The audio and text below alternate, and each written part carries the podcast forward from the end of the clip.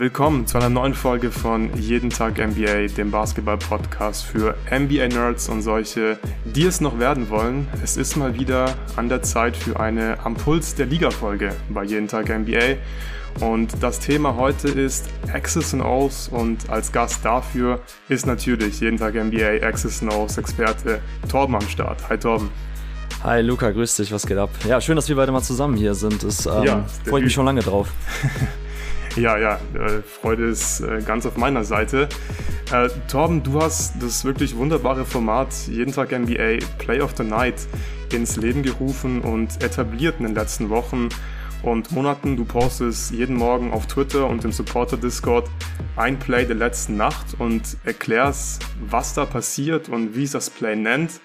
Ähm, wie kamst du auf die Idee? Warum magst du das Thema Access Knows?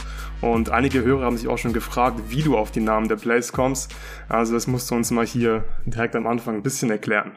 Ja, genau. Also ich bin ja jetzt auch schon länger selber als Coach aktiv und das hat sich irgendwie jetzt relativ organisch daraus ergeben, ähm, weil ich auch schon seit ja, über zehn, ja, knapp zehn Jahren jetzt auch Scouting betreibe im Kontext von NBA Prospects und äh, Draft und da entwickelt man, glaube ich, einfach im Laufe der Zeit ein äh, Interesse dafür, wie eigentlich Plays ähm, funktionieren, wie eigentlich eine Offense funktioniert, weil wir ja auch die ähm, Talente hinsichtlich ihres NBA-Fits immer wieder neu evaluieren müssen und einfach dann auch schauen, was sind eigentlich Skills in NBA benötigt werden. Und das hängt für mich einfach ganz eng damit zusammen, was Teams eigentlich von ihren Spielern benötigen, ähm, welche Sachen sie laufen, wie die einzelnen Spieler involviert werden. Und äh, was für mich jetzt auch nochmal ein krasser Augenöffner war, vor knapp einem Jahr habe ich dann fürs erste Gut Next äh, Magazine mir die ähm, historischen Teams angeschaut bezüglich verschiedener Mythen. Ne? Also wie schnell haben eigentlich die Seven Seconds or Less Suns wirklich gespielt?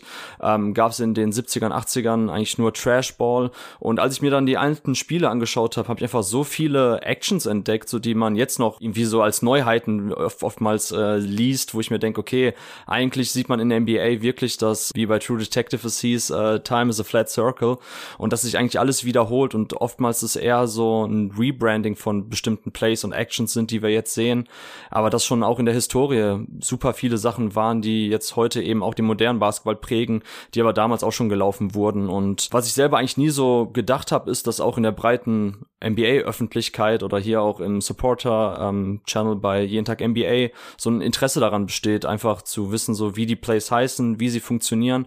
Also für mich selber ist es eben vor allem aus Coaching-Sicht interessant, weil es eigentlich keinen richtigen Unterschied macht, auf welchem Niveau man irgendwie coacht und versucht, ein System zu implementieren, weil einfach die Basics auf jedem Niveau gleich sind und man sich auch da immer wieder neue Sachen irgendwie für sich adaptieren kann, die man dann selber in der eigenen Mannschaft dann auch äh, mit aufnimmt. Und ja, das war für mich jetzt auch irgendwie der Grund, dass ich gesagt habe, und das hat sich, wie gesagt, die letzten, letzten Monate und eigentlich Jahre schon ein bisschen mehr dazu entwickelt, auch auf meinem eigenen Twitter-Kanal, dass ich immer mehr Plays einfach ähm, gepostet habe, Kurzanalysen dazu gemacht habe, dass ich dann Jonathan das irgendwie ein bisschen gepitcht habe, so was er davon hält, wenn wir das einfach jetzt bei jeden Tag NBA noch stärker in den Fokus rücken. Und ich finde es auch einfach selber super spannend, weil ähm, wir diskutieren so oft davon, welches Team jetzt gerade eine gute Offense hat, ähm, welche Mannschaft einen guten Ball spielt. Und irgendwie finde ich so, die Basis von all dem ist oftmals tatsächlich, wie eigentlich Basketball genau ausgestaltet wird aus einer taktischen Perspektive heraus. Und ich fand es jetzt ein cooles Thema. Wir mussten Jonathan extra für den Urlaub schicken, damit er die Bühne frei macht, dann auch für dich, weil ich sofort gesagt habe, gib mir bitte den Luca an meine Seite für das Thema. Ähm, du bist ja selber auch sehr X's and O's affin, äh, Coach selber auch. Von daher glaube ich, dass es eine ganz gute Kombo heute ist und wir einfach mal das Thema in der kompletten Bandbreite so beleuchten wollen, vor allem dann eben auch schauen, was die besten Mannschaften aktuell in der NBA so laufen. Ja, absolut. Und auch nochmal der Hinweis für alle Hörer, also falls ihr es noch nicht getan habt, checkt das auf jeden Fall aus, entweder auf Twitter oder im Supporter Discord. Bei mir ist es ähnlich wie bei dir. Ich bin auch Coach, wie du schon gesagt hast, und ähm, ja, am Anfang, als ich mich mit diesem Thema beschäftigt habe, ja, habe ich es oft gemacht, weil ich eben für mein Team irgendwie nach passenden Plays geschaut habe und mich halt eben so mit Access Knows beschäftigt habe. Und dann kommt man eben ein bisschen tiefer rein und da gibt es wirklich unheimlich viele Sachen, die man lernen kann. Das macht unglaublich viel Spaß auch, wie ich finde, wenn man dann einfach ja, sich Sachen angeschaut hat und dann siehst du es in einem, in einem, in einem NBA-Spiel und weißt einfach genau, wie dieses Play heißt und so. Und es macht echt Spaß. Ich habe auch schon extrem viel äh, ja, von dir auch gelernt, einfach auf Twitter, von den ganzen Plays die du da gepostet hast. Deswegen wirklich kann ich euch nur wärmstens empfehlen. Checkt das aus auf Twitter oder im Supporter Discord. Und ja, bevor wir jetzt richtig loslegen, erzähle ich euch auch erstmal, was wir heute genau vorhaben, weil das Thema Access and O's ist natürlich relativ komplex und damit könnte man ziemlich viel machen. Wir werden heute aber in erster Linie darüber sprechen, was eigentlich eine gute NBA Offense ausmacht und anschließend auch über ein paar Plays und Actions reden, die viele NBA-Teams laufen und die jeder jeden Tag NBA-Hörer kennen sollte. Und ja, am Ende ranken wir dann unsere Top 5 Offenses. Ich würde sagen, wir verschwenden äh, keine Zeit mehr und starten direkt. Torben, was macht für dich eine gute Offense aus? Ähm, ich glaube, dass eine gute Offense, also ich meine, Schönheit liegt im Auge des Betrachters, mhm. von daher glaube ich jeder eine andere Vorstellung davon. Aber ich finde gerade beim, beim Basketballsport ist es doch irgendwie so, dass es ja eine Idealvorstellung gibt, die die meisten ähm, teilen würden, nämlich, dass es irgendwie um saubere Ballbewegung geht, dass es um viele Pässe geht, dass es um synchronisierte Cuts und Laufwege aller Spieler geht und irgendwie, wenn ich selber so bei Twitter mal sehe, wenn jemand postet, boah, was ein geiles Play oder was ein schöner Basketball, dann ist es meistens immer eine ähnliche Szene, dass irgendwie alle fünf Spieler eben in Bewegung sind und dass einfach so ein Drive-and-Kick-Game entsteht und dass man halt den Extrapass sucht, dass man die Defense einfach in Situationen bringt, wo man ständig weiter rotieren muss und dass es so ein bisschen nach Katz- und Maus-Spiel zwischen Offense und Defense aussieht. Ich finde, das ist eigentlich so diese Idealvorstellung, die viele haben. Ähm, man denkt dann oft eben auch an die San Antonio Spurs von 2014 und oftmals, wenn es jetzt schon um eine explizite Access- und Aus-Geschichte geht, dann ist es meiner Meinung nach oftmals so eine Motion-Offense-basierte Geschichte Geschichte, die mhm. wir alle als äh, schön verstehen, ne? wo es was eben auf bestimmten Prinzipien beruht, dass wenn ich den Pass ähm, auf den Flügel spiele, dass ich dann zum Beispiel auf der anderen Seite dann den Block stelle. Also also dieses äh, Pass and Screen Away, was ja auch selbst auf unterstem Kreisliga-Niveau irgendwie so ein Grundprinzip ist, ähm, das sieht man halt oft und generell dieses ähm, Ben Taylor hat's mal im Interview mit mir fürs Got Next Magazine als Five-Man Synergy ähm, erklärt. Und das fand ich sehr schön, das Beispiel, ne? dass wirklich so eine Synergie zwischen allen fünf Spielern auf dem Feld ist. Und trotzdem ist für mich eben auch, weil Basketball halt kein Eiskunstlaufen ist oder Dressurreiten, wo es irgendwie extra Punkte für Ästhetik oder so gibt, muss für mich selber eigentlich gute Offense auszeichnen, dass es effektiv ist. Also es geht darum, Vorteile zu kreieren, zu erspielen, gezielt auch diese Vorteile zu suchen und die halt auszunutzen. Und ähm, ich habe selber manchmal auch schon zu meinen Jungs gesagt, so wenn irgendwie der dritte Extrapass kommt, obwohl schon ein freier Wurf sich erspielt wurde, das ist für mich schon nicht mehr guter Basketball, so weil das das ist nicht mehr das, was ich eigentlich sehen will, sondern ich will, dass man schnellstmöglich sich gute Abschlüsse erspielt und das zeichnet für mich auch, egal auf welchem Niveau, eigentlich immer guten Offensivbasketball aus, dass man sich einfach ähm, effiziente Abschlüsse erspielt und oftmals halt dieses Cuts und Maus Spiel zwischen Offense Defense, so das würde ich irgendwie als großes äh, Charakteristikum sehen für für für guten Offensivbasketball. Trifft das auch schon deine Sache? Ich weiß, du bist ja auch ein Fan, glaube ich, von Motion Offense. So würdest ja. du das schon zustimmen? Äh, ja, das hast du wirklich schon sehr, sehr gut zusammengefasst. Ich denke auch, dass meistens äh, sind gute Offenses irgendwie auch schön zum Anschauen, weil jeder mag einfach äh, schönes Player- und Ball-Movement. Und wenn ein Team das einfach auf einem sehr, sehr hohen Niveau gut macht, dann, dann ist die Offense meistens gut. Aber generell habe ich mir hier als ersten Punkt wirklich einfach nur aufgeschrieben, gute Offense ist gleich effiziente Offense, weil eine gute Offense muss nicht schön aussehen, das hast du eben auch schon gesagt. Und ich finde, da gibt es ja auch wirklich äh, große Unterschiede in der NBA. Dazu werden wir auch später nochmal äh, im Detail kommen, aber es gibt ja wirklich äh, so viele verschiedene Stile in der NBA. Wir haben zum Beispiel die Mavs mit ihrem äh, Helio Ball mit Luka Doncic. Das finde ich persönlich zum Beispiel nicht wirklich schön, aber es ist effizient und deswegen ist es halt auch ganz klar eine gute Offense. Die Warriors zum Beispiel, die haben natürlich viel mehr Player- und Ball-Movement. Das ist wunderschön anzuschauen und ist halt auch eine sehr gute Offense, aber es ist ja was ganz, ganz anderes. Und für mich ist es vor allem halt die Aufgabe dann vom Coaching-Staff, eben raus herauszufinden, okay, in welche Position muss ich denn meine Spieler bringen, damit sie eben effiziente Abschlüsse nehmen können, weil ich glaube, nur so kannst du halt eine gute, effiziente NBA Offense spielen. Und da musst du eben diese ganzen Actions und Plays, die du läufst, die müssen einfach angepasst werden an die Stärken deiner Spieler. Es ist vielleicht irgendwie auch ja logisch und jetzt nichts äh, keine keine besondere äh, Feststellung, aber ich finde, das machen halt ja manche Coaches schon deutlich besser als andere Coaches und vor allem sollte man halt darauf achten, wenn man einen Superstar hat, was ist denn die Stärke von meinem Superstar? Wie kann ich diese Stärke von meinem Superstar so maximieren, dass ja das Leben für ihn, aber auch vor allem für die Rollenspieler um ihn herum einfach ja wirklich leicht gemacht wird, dass da einfach das Maximum rausholen. Das ist für mich eine gute, effiziente NBA Offense. Ich glaube, wir müssen auch damit berechnen mal mit der Vorstellung, dass Komplexität immer gut ist oder irgendwie normativ erstrebenswert für guten Offensivbasketball, mhm. weil viele Leute sagen ja immer so in Europa wird ähm, schöner Basketball gespielt, in der NBA einfach nur effektiver Basketball. Ähm, da sieht man viel mehr Isolation und keine Ahnung was und das ist für mich schon schon im Grundzug einfach falsch, so weil Komplexität alleine bedeutet nicht, dass es gut ist. So für mich ist es eher so diese perfekte Symbiose aus durchaus taktisch ausgereiftem Playdesign, ne, also das was du gerade auch schon angesprochen hast, auf welchen Spots ähm, im Halfcourt kriege ich meine Spieler dahingestellt. Äh, dieses Setup, das ist die eine Seite und die andere halt die spielerische Ausführung, die Execution, also diese Symbiose aus den Sachen Playdesign und Execution. So und wenn ich halt Spieler habe, die auf aller allerhöchstem spielerischen Niveau agieren, dann muss ich die vorher nicht in irgendwelche Actions packen, wo sie um fünf Blöcke curlen und dann da noch mal irgendwie eine Decoy-Aktion auf der einen Seite des Feldes und keine Ahnung, also wenn ich halt Luka Doncic in meinem Team habe, so dann will ich einfach Luka Doncic in die bestmöglichen Abschlusssituationen bringen, ähm, die bestmöglichen Komplementärspieler zu ihm haben. Und das ergibt dann für mich wenig Sinn, Luka Doncic irgendwie ein Floppy-Action zu haben und dann mit 10 Sekunden, 9 Sekunden auf der Uhr erstmal irgendeinen Side-Pick-and-Roll zu bringen. Also ähm, das, das geht für mich nicht Hand in Hand. Diese Komplexität, die man oft in Europa sieht, wo wirklich ein Play so vielschichtig ist, ähm, was in der NBA oftmals nicht der Fall ist. Aber das bedeutet halt nicht, dass in der NBA schlechterer, wenn ich das in Anführungszeichen setzen darf, Offensivbasketball gespielt wird. Das sind einfach zwei ganz unterschiedliche Stile. Aber ja, diese Gesichtspunkte oder diese Unterscheidung zwischen gut und schlecht ergibt da wenig Sinn, weil das eine ist halt komplexer, aber das hat auch eben mit der spielerischen Klasse zu tun. Ja, ja, absolut.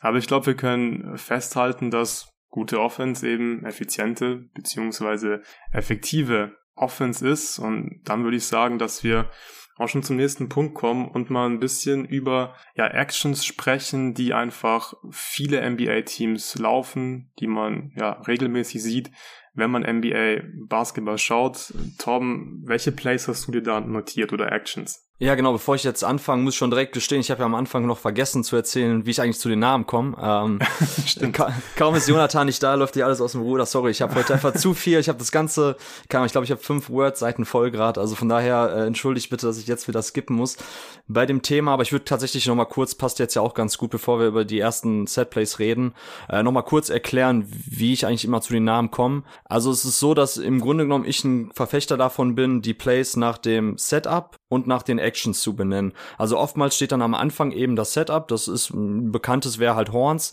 also die Horns-Aufstellung, wo man eben zwei Spieler an den Elbows hat, sprich zwischen Freiwurflinie oder verlängerter Freiwurflinie und Dreierlinie eben, dann zwei Spieler im Idealfall in der Corner, in der Ecke und halt ein Spieler oben. Also diese 1-2-2-Aufstellung mit den äh, besetzten Elbows nennt man halt Horns und je nachdem, welche Aktion danach folgt, wenn dann beispielsweise der Einser halt von beiden Spieler einen Block gestellt kriegt, wäre das dann unter meinem Verständnis halt ein Horns Double. Also Double dann eben für Double Screen und genauso gibt's aber auch andere Namen dafür. Also ähm, ein schönes Beispiel, was ich immer anbringe, um das irgendwie zu erläutern, ist eine Action, die man Elbow Get nennt oder auch Horns Elbow Get. Das liefen zum Beispiel die Blue, äh, Duke Blue Devils für Paolo Banquero sehr oft. Das, da hat man eben diese Aufstellung, die ich gerade skizziert habe, mit zwei Spielern in Elbows. In dem Fall dann Paolo Banquero am einen Elbow und am anderen war Mark Williams, also der Vierer und der Fünfer. Der Ball geht dann zu äh, Paolo Banquero an den Elbow. Der Einser cuttet dann durch und dann hat man einfach ein Pick and Roll zwischen dem Vierer, Paolo Banquero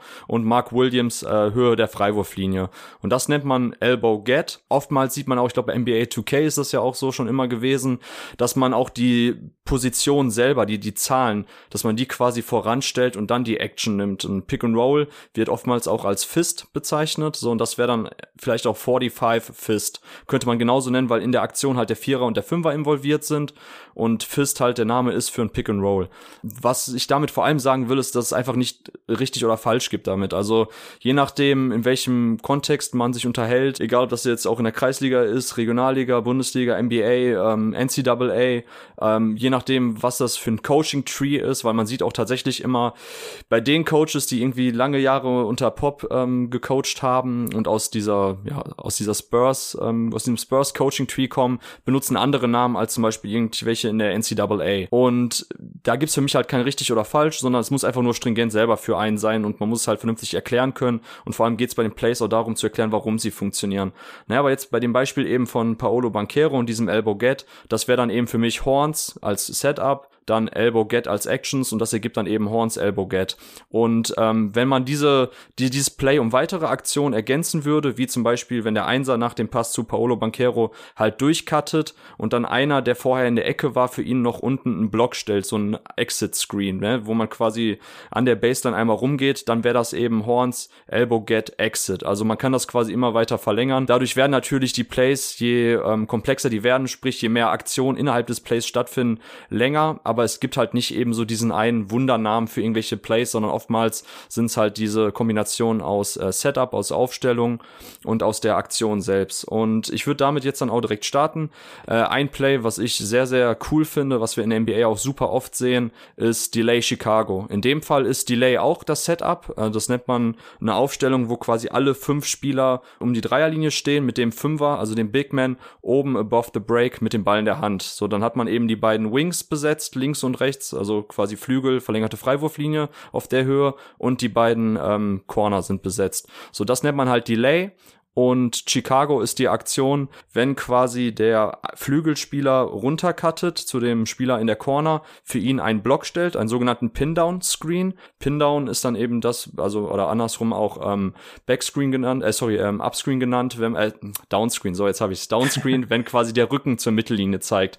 Dieser Downscreen, da kommt dann der Spieler aus der Ecke hoch, geht dann zu dem Fünfer, der den Ball in der Hand hat und spielt mit ihm ein Dribble Handoff. So diese Aktion, die quasi aus dem Pin-Down-Screen und aus dem Dribble Dribble Handoff besteht, nennt man Chicago. Und ähm, das finde ich einfach ein super Spielzug, um diesen Spielertypus, den wir in der NBA fast in jedem Team sehen, nämlich den Wing Creator oder halt auch den sekundären Playmaker aus der Bewegung heraus attackieren zu lassen. Weil der große Vorteil ist natürlich, dass man erstmal schon Abstand, Separation kreiert nach dem ersten Block. Da kann man halt schon seinen Gegenspieler direkt abschütteln. Gerade wenn jetzt ein Spieler wie ähm, Devin Booker oder die Dallas Mavericks haben auch gerade in den letzten zwei Jahren noch sehr oft oft sind sie dieses Play für Luka Doncic gerannt, dass sie tatsächlich dann Bronson den Ball haben bringen lassen, dann oben den Ball übergeben haben zu Christoph Porzingis oder Dwight Powell oder Maxi Kleber und dass Luka Doncic dann aus der Corner hochkam, den Block äh, bekommen hat und dann eben den Ball erst durch das Dribble Handoff kriegte. Und das finde ich auch ganz cool, weil man eben dann nicht immer direkt so statisch von oben attackieren muss mit dem ähm,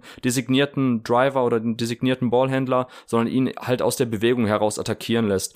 Und bei dem Delay Chicago Set kann man halt dann eben nachher Pick and, ein High Pick and Roll laufen, das halt nach dem Dribble Handoff der Fünfer quasi direkt abrollt, der den Ball bekommen hat, der Flügelspieler kann halt attackieren, kann den Lobpass spielen, das ist natürlich sehr oft dann bei Luka Doncic zusammen mit Dwight Powell ähm, passiert. Oder aber wenn es ähm, noch eine weitere Aktion ist, kann zum Beispiel auch der Fünfer, das ist etwas, was man sehr, sehr oft für Christoph Porzingis bei den Mavs gesehen hat oder auch jetzt bei den Wizards schon ein paar Mal wieder gesehen, wäre halt Delay Chicago Flair, dass quasi nach dem Chicago Action noch der andere Spieler einen Flare Screen gesetzt kriegt und das ist in dem Fall oftmals dann eben der Fünfer gewesen, in dem Fall halt Christoph Porzingis, der um einen Flare Screen cuttet, sprich ein Block, der entgegengesetzt zum Ball gestellt wird und dann halt raus zur Dreierlinie geht und da den Ball bekommt und halt einen freien Dreier im Idealfall kriegt. Also Delay Chicago Flair, auch ein Play, was was die Mavs halt sehr oft liefen, jetzt die Wizards und das finde ich einfach cool, weil es halt aus einer Five-Out-Aufstellung ist. Das ist sowieso eigentlich immer so der, dem, dem Ball, den ich, oder sag ich mal, die Aufstellung, die ich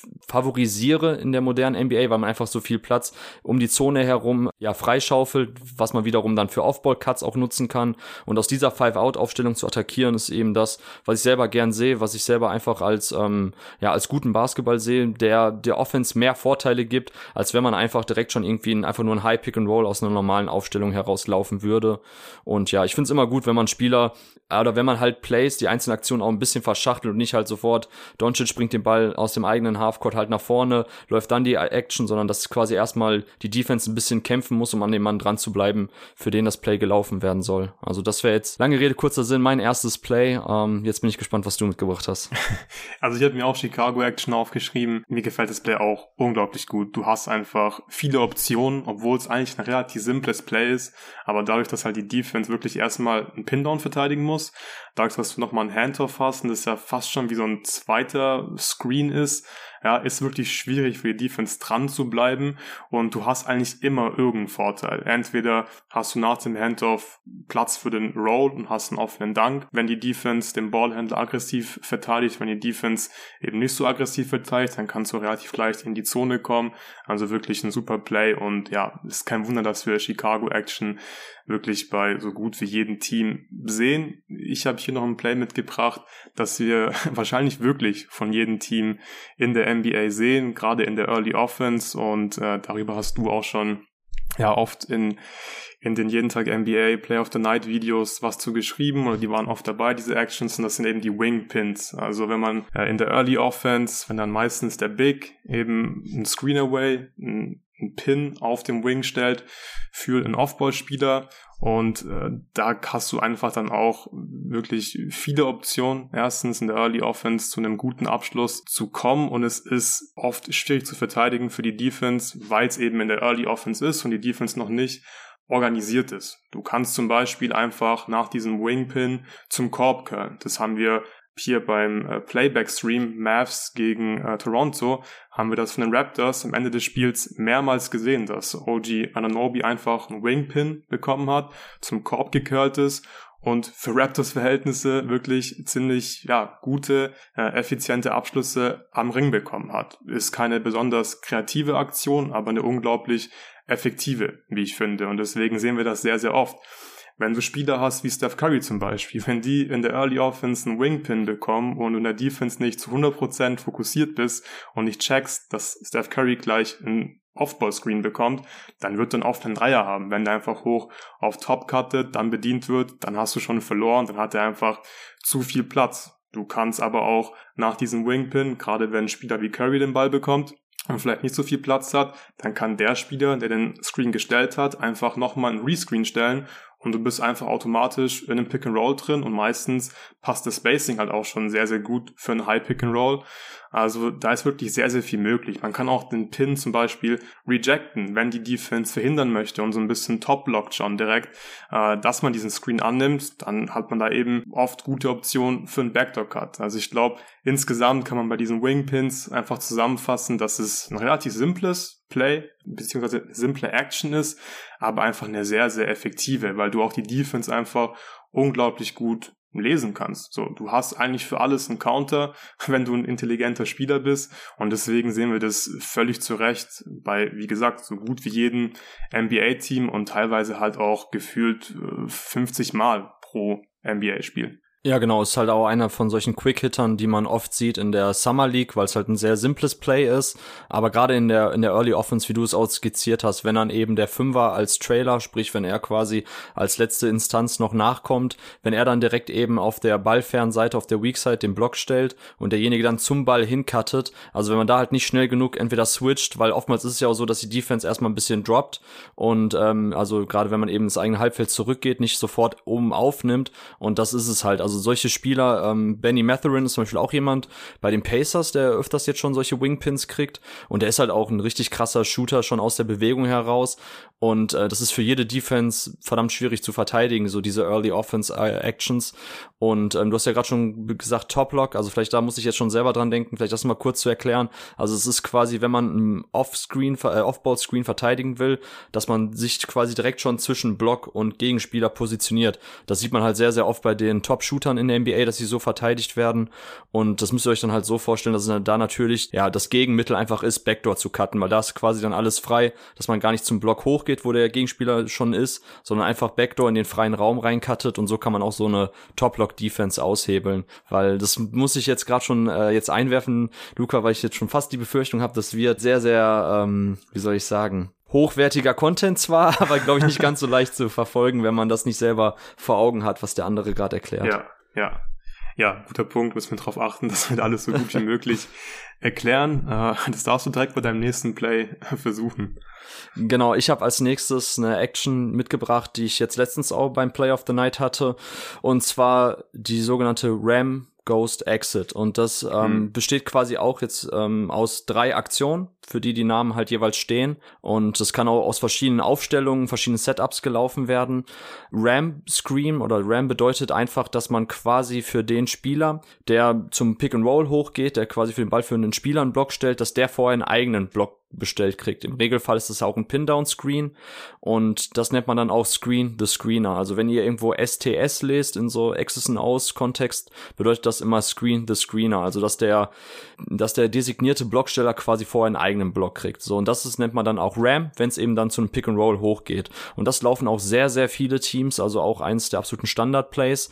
Und das hat den ganz großen Vorteil, dass man eben ein einfaches Pick and Roll schon ein bisschen komplizierter für die Defense zu verteidigen macht, weil man halt vorher erstmal schon selber switchen muss oder zumindest sich um den Block kämpfen muss. Und dann hat man einerseits oben bei dem Pick and Roll dann den Vorteil, dass mehr Platz vorhanden ist oder andererseits, dass man halt für die Defense es sowieso schwieriger macht, noch mehr zu kommunizieren, weil jeder Block, der gestellt wird, bedeutet für die Defense Stress, weil man muss kommunizieren, man muss einfach im Kopf wach genug sein, um eben die richtige Coverage sofort zu spielen. Ähm, wenn einer was ansagt und der andere aber schon eigentlich irgendwie eine andere Coverage spielen wollte, egal ob das jetzt Switchen ist oder Drop Coverage, dann hat man schon halb verloren. Von daher finde ich es immer gut, wenn man, wie gesagt, vor manchen Plays einfach nochmal so eine kurze Action, wenn es auch nur ein Pin-Down-Screen ist, vorstellt und das hat man halt bei so einer Ram-Action. Also dann kriegt halt der Blocksteller für das Pick and Roll halt selber vorher im Block, geht hoch und dann haben wir ein einfaches Pick and Roll, was aber eben mit einem Ghost Screen garniert wird. Ghost Screen bedeutet quasi, dass der Blocksteller beim Pick and Roll nicht stehen bleibt und den Block wirklich setzt für den Spieler, sondern quasi direkt in den freien Raum zur Weak Side oftmals dann eben rüber cuttet. So, und das hebelt eigentlich schon die meisten klassischen Pick-and-Roll-Coverages aus, weil wenn man halt zum Block hochgeht und die Defense in der Regel dann halt Drop-Coverage spielt, dann hat man halt im oberen Teil, wo der Ghost-Screen dann halt hingeht, auf der Weak-Side einen ganz freien Wurf. Also die Grizzlies laufen das dann oft eben mit Desmond Bain, dass er halt vorher den Pin-Down-Screen gestellt kriegt unten, wenn er dann eben ja im Korbnähe war, ähm, in Nähe von der Baseline selber erstmal um den Block hochgeht, dann bei Ja Morant in dem Fall eben den Block antäuscht, direkt auf die zur Dreierlinie rauskattet und da den Ball halt kriegen kann. Und wenn der Ball dann rausgeht von Ja Morant zu Desmond Bain, ist es halt ein freier Dreier, wenn die Defense halt nicht wach genug ist und den Ghost Screen schon früh genug ähm, mit weiteren Off-Ball-Actions verteidigt hat. So, und das ist erstmal, das funktioniert schon relativ häufig. Und dann kann man immer noch, deshalb jetzt der letzte Punkt mit Exit, kann man immer noch, wenn man dieses Play gelaufen ist, oder beziehungsweise wenn man quasi den den Ghost Screen gerade gestellt hat, kann der Spieler, der am Anfang den Block, in dem Fall halt für Desmond Bain eben in meinem fiktiven Beispiel, dass der selber auch noch mal um einen anderen Block hattet, um einen sogenannten Exit Screen, der halt von einem Spieler gestellt wird, der vorher in der Ecke steht und dann zu ihm ja, Richtung Zonenrand geht, dort den Block stellt und der Spieler curlt dann quasi um den Block herum zur Dreierlinie. So dieser Exit-Screen, ähm, falls halt äh, Desmond Bain in dem Beispiel dann doch verteidigt werden sollte von einem Spieler, weil halt nicht Drop verteidigt wird, sondern geswitcht oder ähnliches, hat man da noch eine weitere Anspielstation oder aber der ballführende Spieler bei den Grizzlies dann eben auf Ja Morant zieht einfach durch zum Korb. Also man muss jetzt bei diesem Ram Ghost Exit einfach so viele Screens verteidigen und gerade auch eben dieser Ghost Screen, wo der Block halt nicht wirklich gesetzt wird, sondern nur geslippt und angetäuscht wird, da muss man halt im Kopf so wach sein als Defense, dass man eigentlich in der Regel fast immer irgendwo eine Sekunde und wenn es nur eine Millisekunde halt zu spät dran ist, ein kurzes Passfenster aufgibt für eine gute Wurfgelegenheit.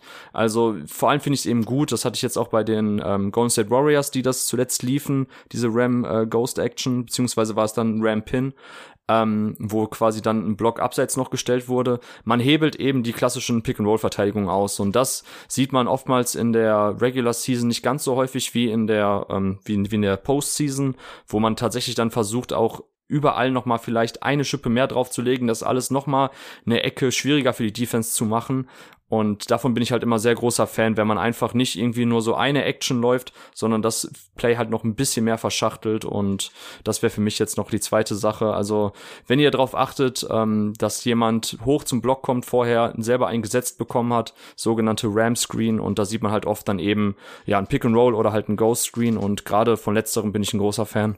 Ja, ist wirklich ein wunderschönes Play. Und ich habe es glaube ich, auch schon mal äh, über WhatsApp, glaube ich, geschrieben. Das war so ein Play. Ich wusste zum Beispiel nicht, ähm, dass es halt wirklich Ram Ghost heißt. Und ich habe es mal in, in einem Twitter Thread von dir gesehen und mir hat, mir hat das Play so gut gefallen, dass ich es dann direkt mal im nächsten Bezirksligaspiel als äh, ATO benutzt habe. Hat auch direkt funktioniert. Ist ein richtig geiles äh, Play Und ja, ich liebe das einfach, wenn die Grizzlies das laufen, weil das passt einfach auch so gut zum Personal. Ich finde, Desmond Bain ist ja wirklich der perfekte Spieler für so ein, für so ein Goal-Screen, weil der kann, wenn die Defense einfach pennt, diesen offenen Wurf nehmen, der kann aber auch zum Korb ziehen, wenn sie zu aggressiv verteidigt. Also wirklich ein sehr schönes Play mit äh, richtig vielen Optionen und ja, völlig zu Recht hast du es hier genannt. Ich habe mir noch. Ähm, Kurze Frage, Luca, beziehungsweise ja? das musst du einmal erklären, was ein ATO ist für die Zuhörer. ja, genau. ATO ist ähm, After Timeout. Also ja, Plays, die eben in der Timeout aufgezeichnet wurden und dann nach einer Timeout äh, gespielt werden. Äh, Coaches, ja, die callen halt meistens eben in diesen Timeouts dann Plays während dem Spiel. Ich glaube, passiert das auch hin und wieder, aber da wird ja auch viel einfach so ein bisschen gefreelanced oder der Point Guard callt einfach irgendwas, aber im Normalfall nutzen Coaches ja auch wirklich Timeouts, um dann eben Play aufzuzeichnen, was dann nach der Timeout gespielt wird. Kennst du die Statistik in der NBA, wie viele Points per Possession nach einem Timeout äh, erzielt werden? Hast du das schon mal gesehen? Nee, kenne ich nicht, aber ich bin mir jetzt echt unsicher, weil ich glaube, es gibt Coaches, die haben da absurd gute Werte und es gibt wahrscheinlich auch Coaches, die da nicht so gute Werte haben, aber ich denke mal insgesamt müsste es schon ziemlich effizient sein. Ich denke, es ist irgendwie so 1, 2,5 Points per Play. Nee, also das letzte, was damals bekannter war, was ich auf jeden Fall auch gesehen habe, war glaube ich von vor, vor zwei oder drei Jahren, mhm. wo das jemand sich angeschaut hat. Ähm, das macht kaum einen Unterschied in der Effizienz okay, hinsichtlich der normalen Plays. Ja, der Grund ist tatsächlich, also wenn ihr jetzt auch mal Bock habt, äh, auf Plays zu achten, würde ich immer sagen, entweder am Anfang des Spiels, eigentlich immer das erste Play, was ein Team läuft, ist so ein richtiges designiertes Set-Play oder halt nach den Timeouts, weil logischerweise da eben besser geschemt werden kann und in Ruhe das eben angesprochen werden kann. Das Problem sind aber die Verteidigung. Also auch der Gegner kann halt in dem Timeout besser die Defense stellen, kann Plays antizipieren und das ist, glaube ich, der Grund, warum sich das aufhebt und warum es einfach tatsächlich nicht so ist, dass irgendwie ähm, ja ein signifikanter Unterschied wäre zwischen der Effizienz, Offensiveffizienz nach Timeouts und Setplays und im Laufe des normalen Spiels. Deshalb ja. ähm, ich selber als Coach zum Beispiel ich nehme auch gerne keine Timeouts, wenn es irgendwie gerade hektisch ist, weil ich einfach der Defense nicht die Chance geben will, sich zu zu stellen, zu ordnen und dann oftmals eher auf dieses Freelancen, was du gerade angesprochen hast, vertrau. Und das sieht man auch in der NBA. Also es gibt auf jeden Fall Coaches mit krassen ATO-Plays, also die da mhm. wirklich dann auch schöne Plays aufzeigen, wo man genau sehen kann, dass es da aus diesem Play sehr viele Optionen gibt und man die Defense dann einfach, ähm, ja, je nachdem, was sie dir gibt, halt knacken kann.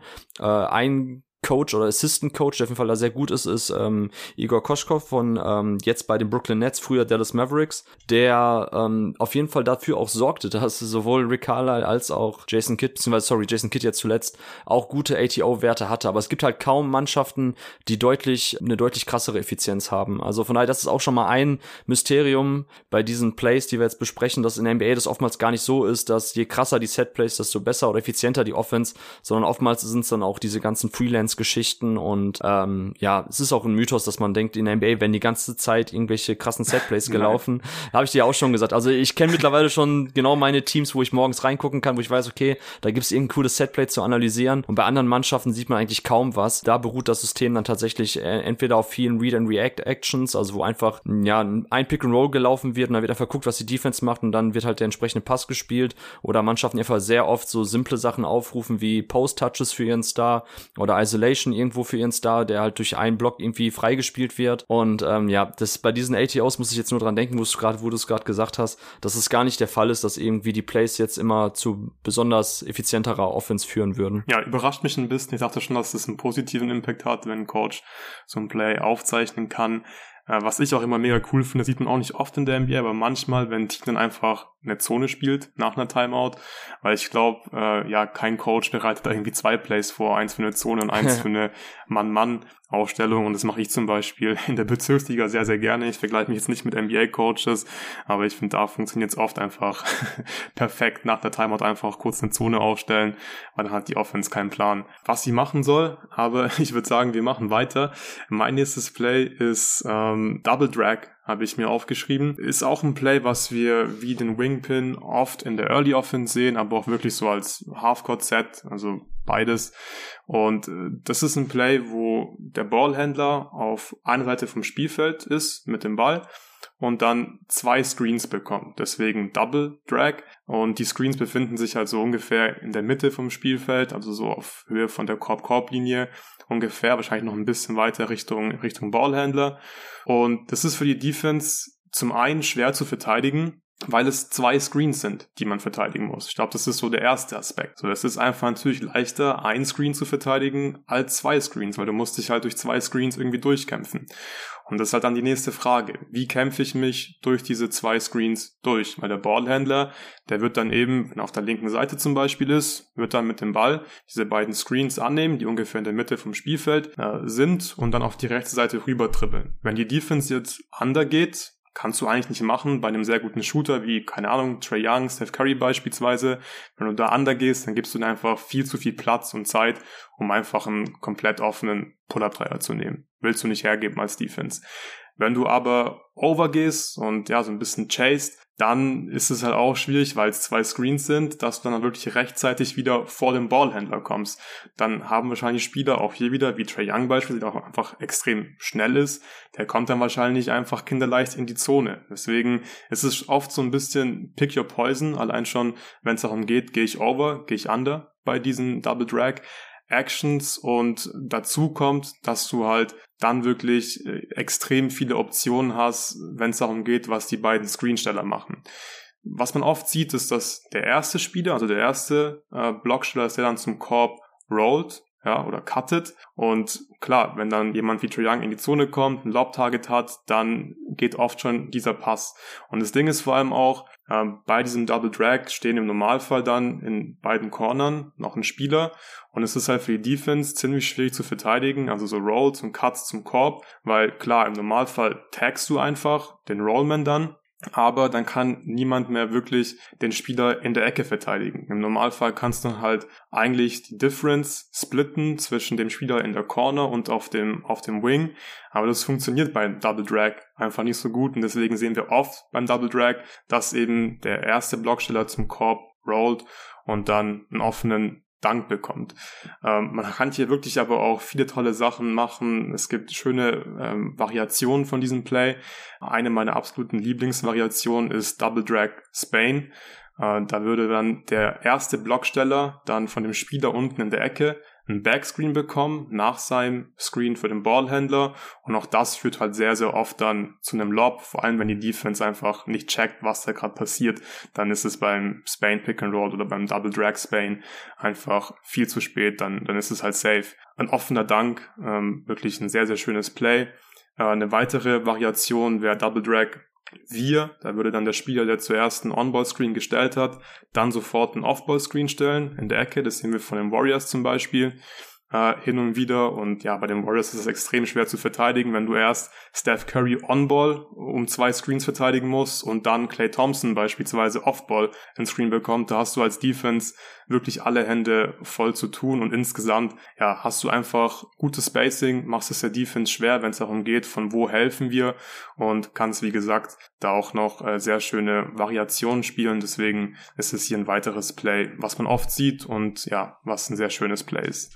Ja, habe ich keine Anmerkung zu, außer wenn ich nutze, dann öfters auch mit der Abkürzung 77, weil mhm. ähm, die 7 halt für einen normalen Drag Screen steht und 77 dann für einen Double Drag und genau normalerweise wird man Drag Screen, also habe ich damals gelernt, eigentlich eher als ähm, Block bezeichnen, der immer in Transition gestellt wird, also quasi am Anfang des Angriffs oder Semi-Transition, aber mittlerweile sieht man es auch öfters bei den bei den Namen und ich nutze das jetzt mittlerweile auch so, dass grundsätzlich zwei Blöcke, die eher ähm, im oberen Teil des Halbfeldes gestellt werden, als Drag Screen ähm, genannt werden, auch wenn sie ja. nicht mehr zwangsläufig auch in der Early Offense oder im Fast Break gestellt werden. Ja, ja, absolut. Also gerade die Drag Screens, die werden, also der normale Drag Screen, nicht der Double Drag Screen, der wird ja wirklich ähm, im Normalfall in der Early Offense oder Semi-Transition gestellt und Double Drag habe ich glaube ich auch am Anfang gesagt. Das sehen wir zwar auch hin und wieder in der Early Offense, aber es ist schon eher einfach ein Play, was dann wirklich im Halfcourt spielst, wenn du nicht mehr in der Early Offense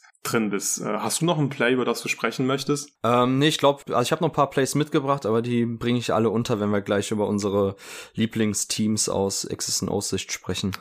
Okay. Hättest, äh, hättest du noch sonst was, oder? Ja, aber ich kann die auch auf jeden Fall unterbringen bei okay. den Teams, über die ich sprechen möchte. Deswegen würde ich sagen, reicht es jetzt erstmal äh, zu den Actions, die man so sieht, auf die ihr dann hoffentlich auch jetzt nach dem Pod alle so ein bisschen besser achten könnt und dann ja auch merkt und seht, was da auf dem Spielfeld passiert. Das wäre natürlich ideal, wenn wir das mit diesem Pod hinbekommen. Und ja, jetzt äh, kommen wir äh, zu dem schönen Teil, wo wir jetzt unsere Top 5 Offenses ranken. Also vielleicht nochmal kurz so ein bisschen über die Definition, was heißt jetzt hier Top 5 Offenses? Also wir waren uns unsicher, ob wir sagen sollen, es sind wirklich jetzt die besten Offenses, weil es ist erstens schwierig, jetzt alle 30 Teams so zu verfolgen, dass man das wirklich richtig ranken kann.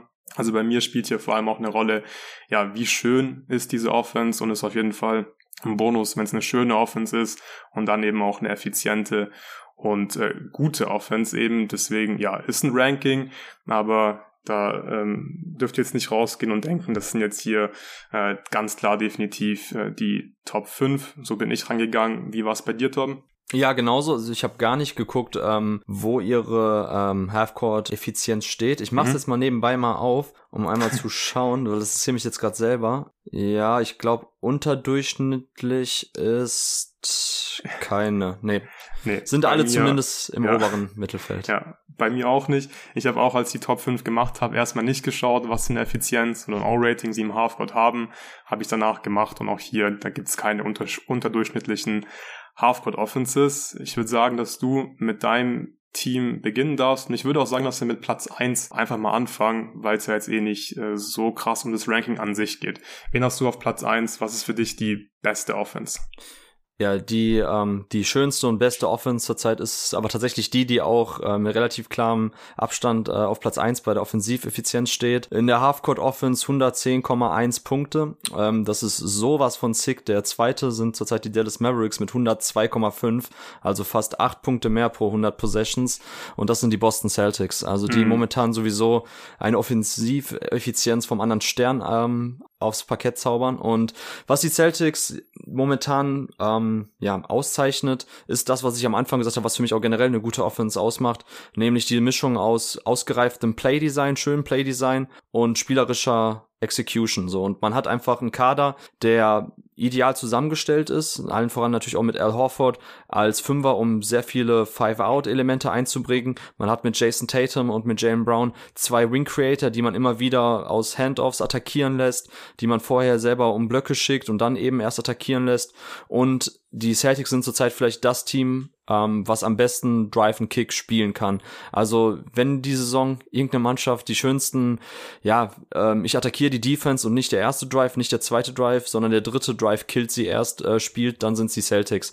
Also richtig schönes Ball Movement, ähm, perfektes Spacing. Also ich muss sagen, auch kaum Team schafft es so gut momentan, die richtigen Spots zu besetzen, ähm, Relocations schnell zu bringen und einfach dann den Gegner müde zu, zu spielen mit den Pässen als die Celtics. Dazu ja. gibt's auch immer wieder richtig schöne Setplays. Man sieht zum Beispiel oft die sogenannten Stagger Screens, wo quasi zwei Leute abseits des Balles einen Block stellen für den Spieler in der Corner, in der Ecke, der dann um beide Blöcke hochkommt und dort den Ball kriegt. Oder aber, das ist halt eine Variation aus dieser Aufstellung, der quasi um den ersten ersten Block herumcurlt und dann schon zum Korb cuttet. Das nennt man dann Twirl. Also, dass man quasi nicht den zweiten Block auch noch nimmt, sondern der, der Spieler curlt nur um den ersten Block herum, rejected, also quasi verneint den zweiten Block, lehnt ihn ab, geht zum Korb und der Spieler, der den ersten Block gestellt hat aus dieser Aufstellung, der geht dann um den zweiten Block. Also diese sogenannten Twirls sieht man bei den Celtics auch sehr oft und ja, ideales ähm, Personal mhm. für diese Setplays und auch sonst eben sehr viele Pick-and-Pop-Actions, was ich einfach auch mag.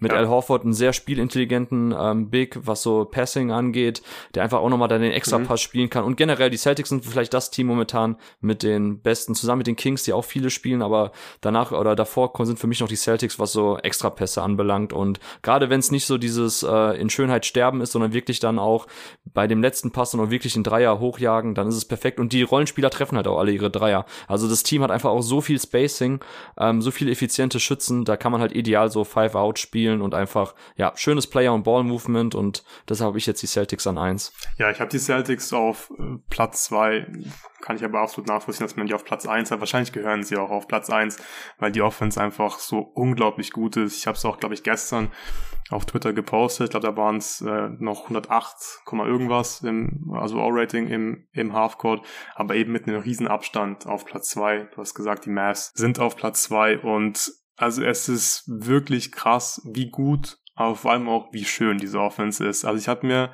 wirklich selten bei Teams gedacht, wenn ich die anschaue, oder so oft gedacht wie bei den Celtics, okay, wow, das ist irgendwie eine relativ simple Action eigentlich, aber wie gut da einfach alles zusammenstimmt, wie einfach jeder Spieler weiß, was er machen soll. Vor allem die Reads, die sie einfach machen. Ich glaube, da ist einfach ganz, ganz viel äh, Freelance-Basketball dabei und sie spielen einfach Read and React und das machen sie so unglaublich gut einfach.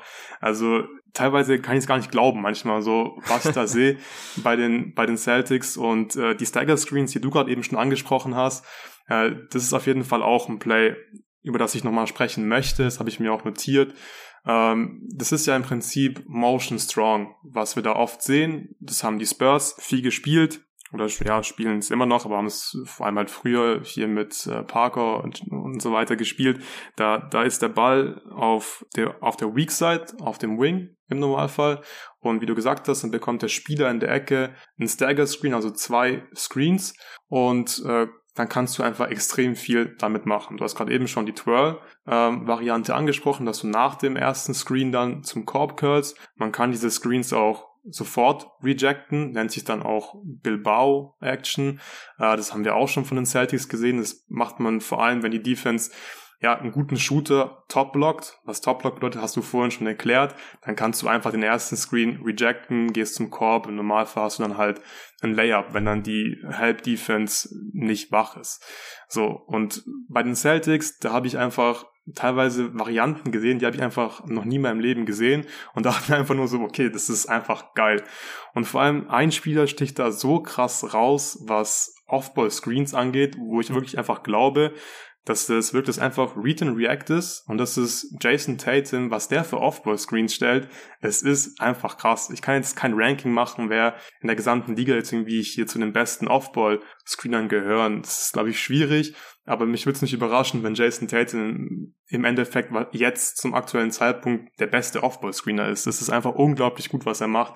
Sie haben zum Beispiel aus diesen Stagger-Screens haben sie schon sozusagen Stagger Flair gespielt, dass dann Jason Tatum der erste Spieler ist, der den, also der den, der den ersten Screen stellt. Dann haben wir unten Jalen Brown beispielsweise, der curlt um beide, um beide Screens oder bekommt den Pass oben auf, auf dem, auf dem Wing beziehungsweise Top. Und dann stellt Jason Tatum einfach einen unglaublich genialen Pin in im Prinzip, dass dann ein Shooter wie Grant Williams zum Beispiel einfach dann rausflären kann, also weg vom Korb, cuttet in die Ecke, beziehungsweise auf den, auf den Wing halt und hast du einen offenen Dreier. Und für mich sieht das wirklich so aus, als wäre das einfach Read and React, dass die jetzt nicht irgendwie callen, die spielen jetzt Stagger Flare oder so, sondern sie machen, also sie laufen einfach einen Stagger Screen und dann lesen sie einfach, was die Defense da gibt und Jason Tatum stellt einfach unglaublich gute Off-Ball-Screens und es entstehen so oft einfach ganz offene Dreier für dieses Team. Deswegen auch keine Überraschung, dass die Celtics Platz zwei in äh, Three-Point Frequency und Three-Point und Percentage sind. Also es, ich, ich schaue den Celtics unglaublich gerne zu. Und sie machen das nicht nur bei diesen Stagger Screens, sondern auch bei Pin-Downs einfach. Da weiß man einfach oft gar nicht, wird es jetzt ein Pin-Down oder wird es dann doch ähm, ja ein Backscreen und der Spieler flärt dann runter in Corner, was wieder oft einen Dreier gibt. Oder slippen sie es mal.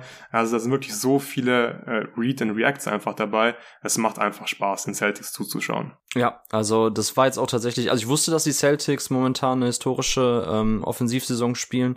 Aber dass, dass die im Halfcourt halt so krass sind, war jetzt Zufall, aber ähm, in dem Fall geht's, ja. geht's halt dann tatsächlich Hand in Hand, was die, die Execution ihrer Plays betrifft und ja, wie du schon sagst, sehr viel Read and React und das zeichnet ja auch die besten Plays oftmals aus, dass man einfach so viele verschiedene Optionen hat und einfach dann die, ähm, ja, der, der Basketball-Sachverstand des Spielers zu tragen kommt, man einfach die richtigen Aktionen dann aus diesen Plays heraus äh, macht und die ja. richtigen Reaktionen bringt. Ja, und was auch wirklich schön zu sehen ist, ist, dass wirklich jeder Spieler seine Rolle vom Gefühl einfach perfekt spielt. Und selbst jemand wie Jalen Brown, der finde ich jetzt nicht nicht so häufig glänzt mit äh, genialen Reads oder schönen Extrapässen oder tollen Offball-Screens wie Jason Tatum, der passt da halt trotzdem super rein, weil die Spieler um ihn herum einfach, finde ich, oft Situationen kreieren, mit Offball-Screens beispielsweise oder einfach mit ihrem guten Drive-and-Kick-Game, wo Jalen Brown relativ simple Entscheidungen treffen kann. Okay, da muss jemand ein Closeout auf mich zurennen und wir haben halt Five-Out-Spacing, wir haben fünf Spieler auf dem Feld, die 40 Prozent von der Dreierlinie werfen, dann ist einfach unglaublich viel Platz für seine, für seine Drives da und er kann sich halt so ein bisschen darauf beschränken, beziehungsweise auch sein Scoring halt im One-on-One -on -One. und es passt einfach alles sehr, sehr gut zusammen und jeder hat da seine Rolle gefunden. Ja, deswegen keine große Überraschung, dass die Celtics ja mit Abstand äh, die beste Halfcourt-Offense der NBA haben. Ähm, ich würde mal weitermachen mit dem nächsten Team und ich bin mir ziemlich sicher, wenn du die Celt oder ich weiß ja, dass du, dass du die Warriors auch drin hast. Ich habe die Warriors ähm, auf Platz eins. Wir haben im Vorfeld schon mal so ein bisschen drüber gesprochen und ja, die zwei ersten Teams, die wir beide genannt haben, waren glaube ich die Warriors und die Celtics. Und ja, also die Warriors sind im Halfcourt auch gut, aber die Warriors sind vor allem mit ihrer Starting Five im, im Halfcourt unglaublich gut. Die haben, oder schätzt mal, was die Starting Five von den Warriors in über 500 Possessions für ein O-Rating hat. Mm, jetzt nur Halfcourt oder overall? Nur, nur Halfcourt. Ähm, boah, sind die besser als Celtics? Äh, wahrscheinlich schon. 112? 100, 119.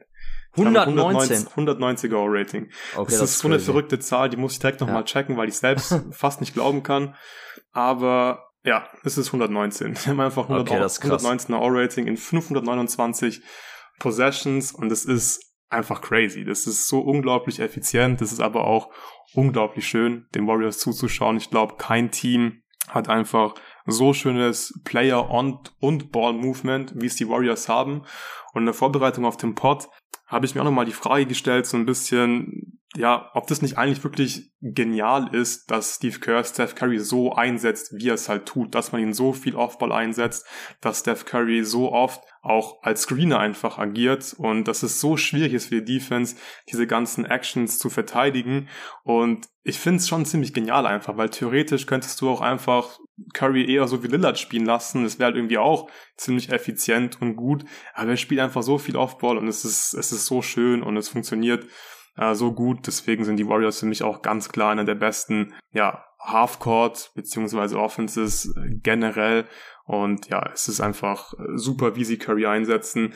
Ähm, was bei den Warriors raussticht, sind natürlich die Cuts vor allem. Also zum Beispiel diese, diese, diese Split Cuts, das sind einfach Automatismen bei den Warriors. Wenn wir den Ball in Low Post schmeißen, dann wird ein Split Cut gelaufen. Also kann man, das kann man sich so vorstellen, wenn Curry jetzt den Ball ähm, auf dem Wing hat. Wir haben Draymond im Low Post und keine Ahnung, Clay Thompson auf Top. Dann passt Curry den Ball in Low Post, sprintet auf Clay Thompson zu und Clay Thompson sprintet dann weiter Richtung Wing, also auf den Spot, wo Curry stande und Curry cuttet dann zum Korb und dann muss die Defense schon ganz schön viel machen, weil du musst Clay Thompson gut verteidigen, wenn der äh, frei ist, dann knallt er den Dreier einfach rein und wenn du Steph Curry dann bei diesem Split einfach kurz aus den Augen verlierst, dann wird Draymond den einfach finden mit einem wunderschönen Bounce Pass und dann sind's einfache zwei Punkte und das sehen wir halt ja ständig, wenn die Warriors spielen. Das ist ein Automatismus. Äh, das machen die einfach automatisch und das machen sie ja seit Jahren einfach schon und es ist äh, immer schwierig für die Defense zu verteidigen. Welche Plays hast du noch bei den Warriors, die du hervorheben möchtest? Ich komme noch nicht klar auf die 119 Offensivrating im Halfcourt. Das ist ja was für eine absurde Zahl. Also fairerweise muss ich sagen, ich hätte die Warriors, wenn wir jetzt ähm, allgemein über die besten Teams in den letzten Jahren sprechen und so, da sind die Warriors der absolute Goldstandard in der NBA. Eigentlich seit Steve Kerr da ist, ähm, der ja auch aus der Greg Popovich Schule kommt und daher auch sehr viele Anleihen aus der Motion Offense mitgebracht hat, implementiert hat bei den Warriors. Und ähm, eine Anmerkung noch zu Steph Curry, was ich immer sehr interessant finde. Für das aktuelle Gut Next Magazine Magazin ähm, haben wir zusammen mit äh, den Kollegen David Krutt und Dennis Jansen und Co. ein Feature erstellt, wo wir quasi die, ähm, weil das Thema des, des neuen Magazins sind die 2000er, wo wir quasi alle Prospects, die zwischen 2000 und 2009 gedraftet wurden, uns nochmal angeschaut haben hinsichtlich ihrer NBA-Kompatibilität 2023. Also wenn alle Spieler quasi mhm. sich für den NBA-Draft 2023 anmelden würden, wie dann unser Big Board aussehen wird. Ich will jetzt nicht spoilern, ähm, aber ich habe mir zum Beispiel Steph Curry nochmal explizit angeschaut und ich hatte es auch noch im Kopf, weil ich schon mal ein Feature für damals für die Five äh, geschrieben habe über Steph äh, bei Davidson. Und man darf einfach nicht vergessen, dass Steph kommt aus einer Motion Offense basierten Schule. Also Bob McKillop, der Head Coach von Davidson, der auch immer noch da ist, der läuft seit jeher eine Motion Offense, die einfach bei allen Spielern ähm, oder von allen Spielern quasi fordert, dass man super clever ist hinsichtlich Relocations, hinsichtlich Cuts, hinsichtlich Off-Ball-Screens und einfach auch von allen Spielern, eigentlich auch im Regelfalle spielt man eben eine Five-Out in der Motion Offense bei Davidson, von allen Spielern halt auch verlangt, dass man Blöcke stellen kann, Blöcke nutzt und auch den Ball bewegt. Und es ist einfach eine, ein Match made in heaven zwischen Steph Curry, den Golden State Warriors und Steve Kerr und seinem Offensivsystem. Also Steph war es halt schon immer gewohnt. Er war natürlich ein absurder, wirklich ein komplett absurder Scorer auf dem College. Aber es war nicht so, dass er tatsächlich nur ISO-Ball und Hero-Ball gespielt hat, sondern es war einfach sehr, aus, aus einem sehr fluiden System heraus, wo sich das halt ergeben hat. Und das hat er einfach komplett in die NBA übertragen. Und das wurde ja jetzt auch erst so dermaßen krass, nachdem Steve Kerr kam, weil das einfach perfekt passt. Die Spielintelligenz, Offball von Steph Curry, den vielleicht besten oder den definitiv besten Shooter und vielleicht sogar noch besten Offball-Mover aller Zeiten. Das ist halt, wie gesagt, also dafür sind die Plays dann auch ideal. Du hast es angesprochen, wenn die Spurs, ach sorry, ich wollte den Spurs, weil es einfach dermaßen auch an die Spurs äh, Anfang der 2000er oder 2010er Jahre erinnert.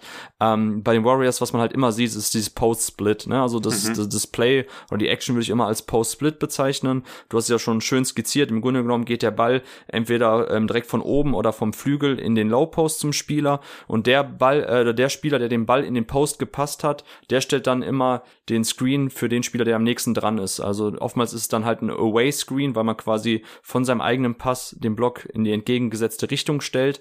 Und das ist dann halt auch eine Split Action, weil man entweder den Block dann nach oben weiter nutzen kann oder nach unten zum Korb. Also man kann ihn quasi als Flare Screen nutzen und dann zur Dreierlinie rauscutten oder man kann dann zum Korb abrollen.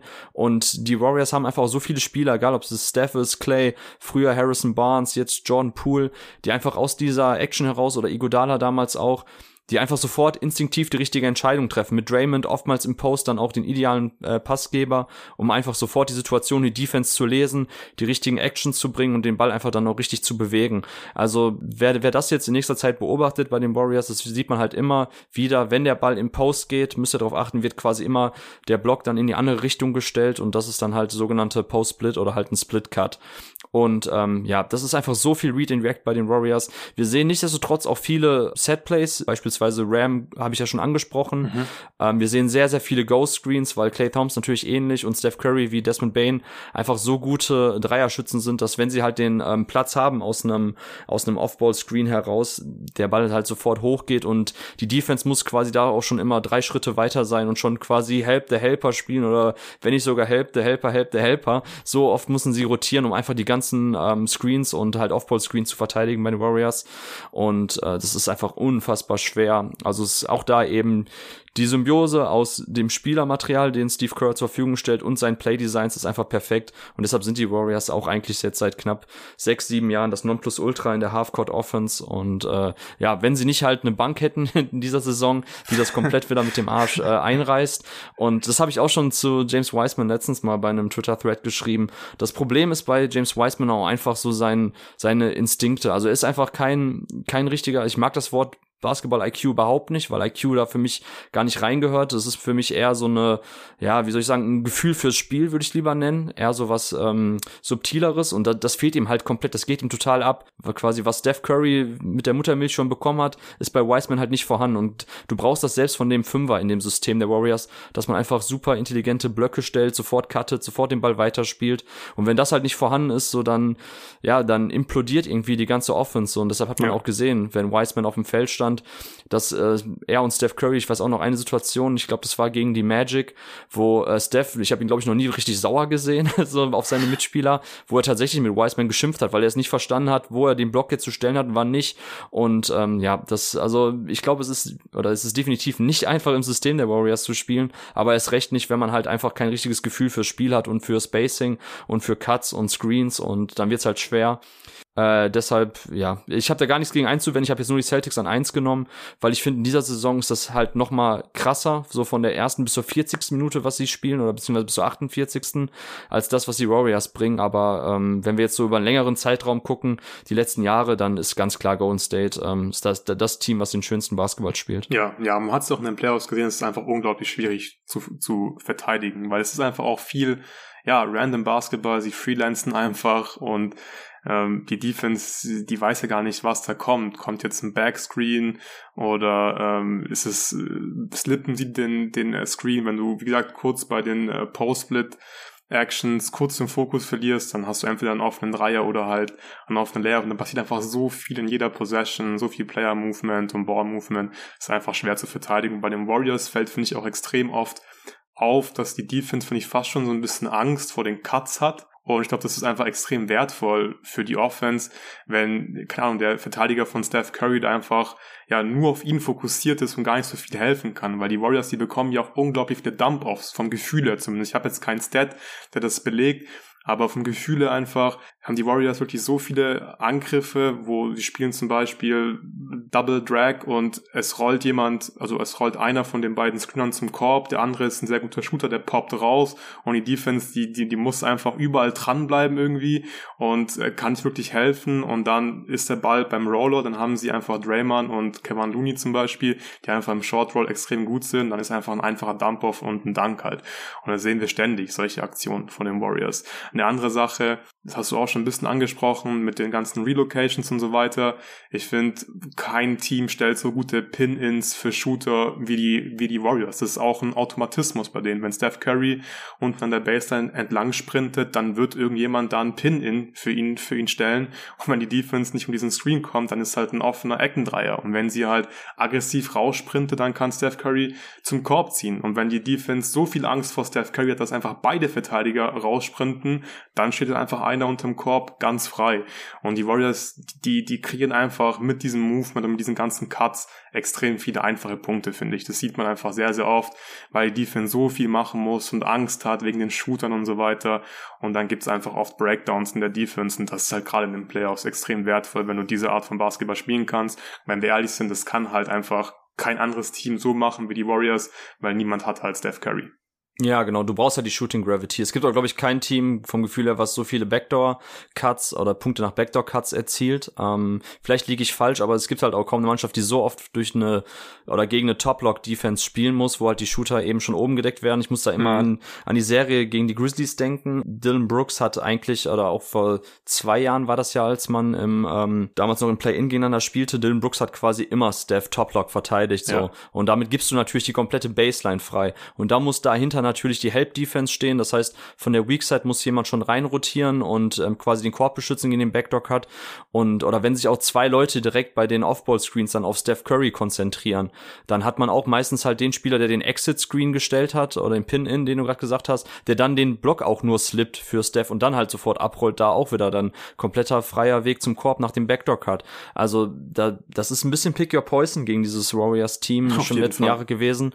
Und ich finde auch Andrew Wiggins ähm, an der Stelle Props hat sich super gemacht. Ich finde, der wird mega unterschätzt, was so sein äh, Off-Ball-Decision-Making anbelangt. Also der passt da auch mittlerweile sehr, sehr gut rein.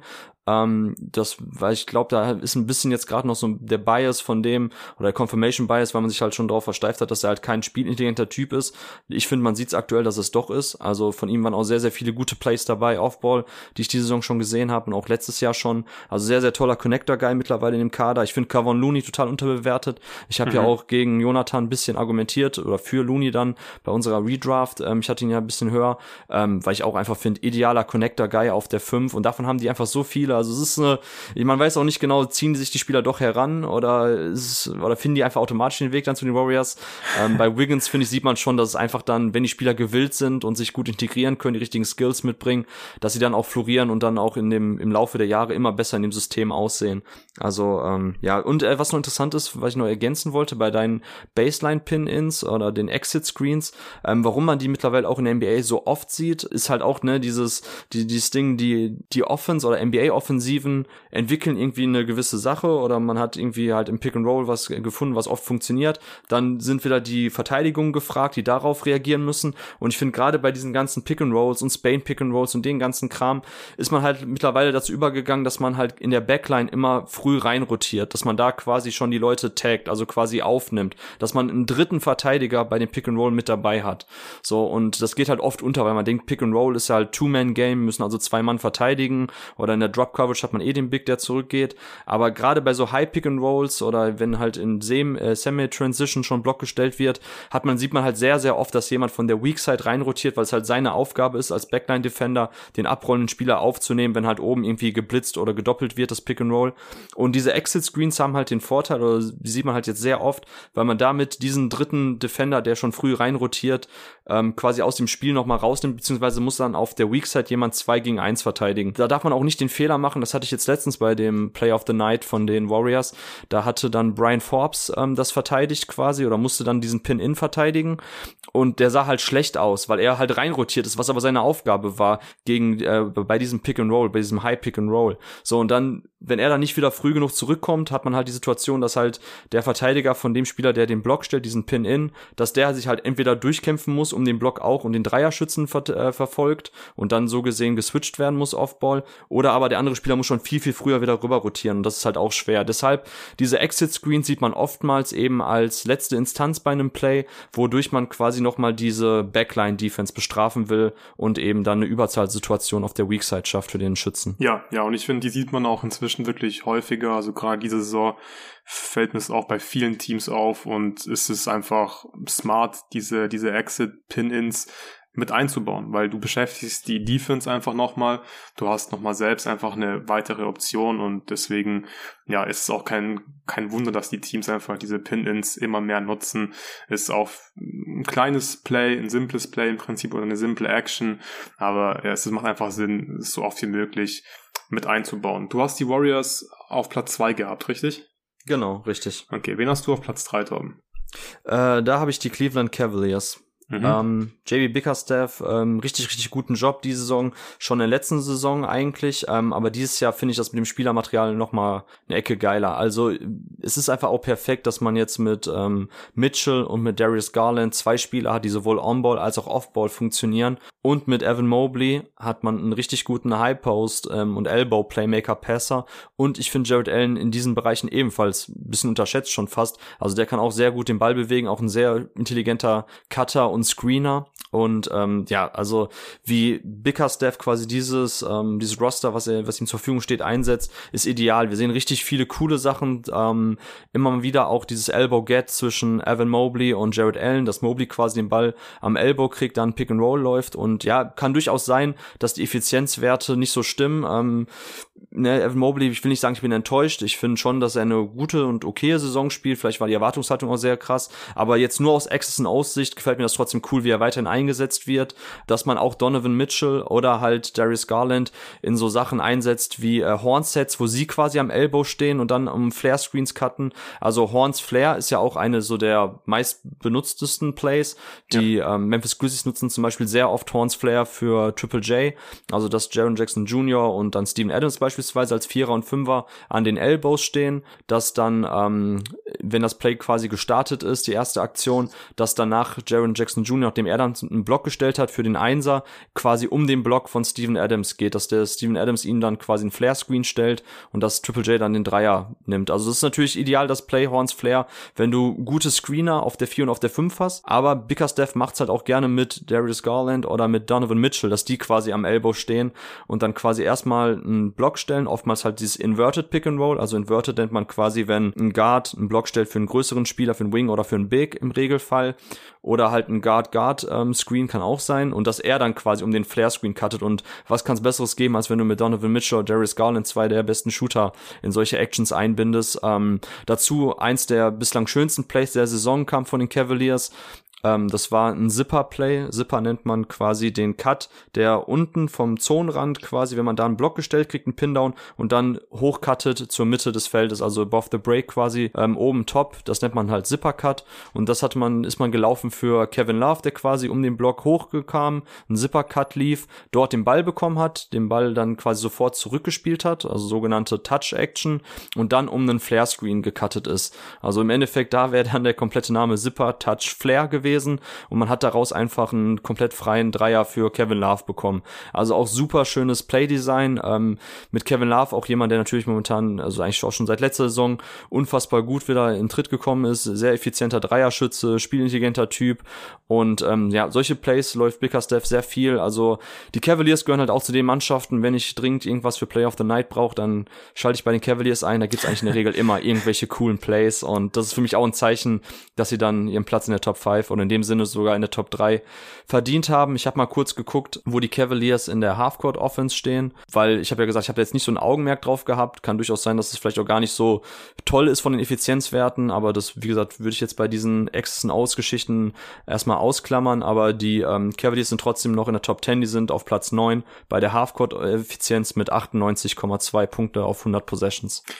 Ja, äh, da kann ich gar nicht mehr so viel hinzufügen. Ich habe die Cavs nicht drin aber hauptsächlich, weil ich eben wusste, dass du sie drin hast und ich noch über andere Teams sprechen wollte, aber ja, die kann man hier auf jeden Fall nennen. Ich schaue auch unglaublich gerne den Cavs zu. Und du hast es eben beschrieben, wie äh, Bigger Staff und der Coaching Staff Garland, aber auch vor allem Mitchell eben auf Ball einsetzen. Und ich finde es halt extrem smart, dass sie jetzt nicht nur ja, so ein bisschen so basic Off-Ball-Actions, irgendwie lauf mal hier um irgendwie einen Pin-Down oder kriegst einen Stagger-Screen.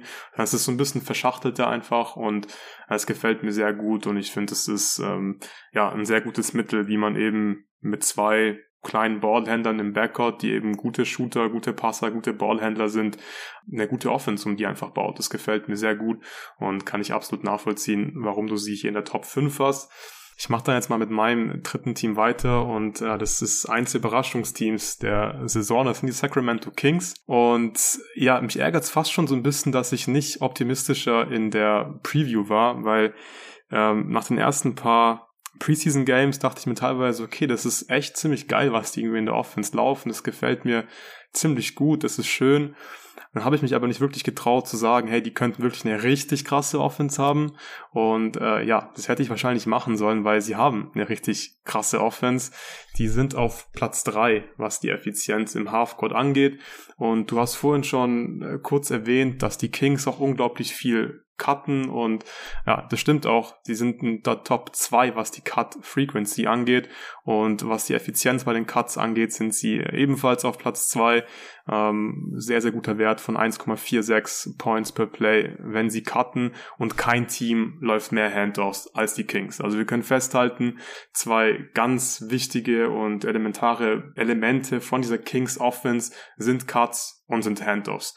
So, und das sind schon mal zwei Sachen, die mir gut gefallen. Ich mag Handoffs. Klar, wenn Spieler viel cutten, dann haben sie wahrscheinlich auch generell gutes Ball- und Player-Movements, immer schön anzugucken. Und so ist es bei den Kings. Es ist wirklich eine sehr schöne Offense und ich finde, was bei den Kings ähm, extrem auffällt, ist, wie unglaublich gut und schnell sie in ihre Sachen reinkommen. Also da kann man teilweise gar nicht richtig unterscheiden zwischen Early Offense und sie sind jetzt irgendwie schon wirklich in ihren Half-Court Actions drin. Da vergehen keine drei Sekunden und die spielen schon wirklich äh, richtig was und die gehen einfach nahtlos über, irgendwie von Early Offense zu, wir sind einfach im Halfcourt und spielen jetzt äh, unseren Stiefel so ein bisschen äh, runter und das ist wirklich schön was die machen. Also, wenn wir bei der Early Offense sind, auch da sehen wir oft Wingpins. Der Bonus als Trailer, der screent dann einfach oft auf dem, auf dem Wing und ich habe es vorhin äh, so ein bisschen erklärt, was für Optionen es da gibt. Und da sehen wir auch von den Kings ganz viele verschiedene Sachen. Was der Bonus auch sehr häufig macht, sind Cross-Screen-Stellen. Also auf der Freiwurflinie ungefähr. Das ist einfach ein Cross-Screen. Das heißt, ja, für den Spieler auf der anderen Seite, der kommt er meistens vom Wing, eben Cross-Screen stellt und dann exchangen die sozusagen die Spots so ein bisschen und dann kannst du mit Sabonis halt extrem viel machen. Dann kann Sabonis halt zu dem Spieler wieder hochkommen, der gerade diesen Cross-Screen und den Ball danach bekommen hat und die könnten Pick and Roll laufen, so.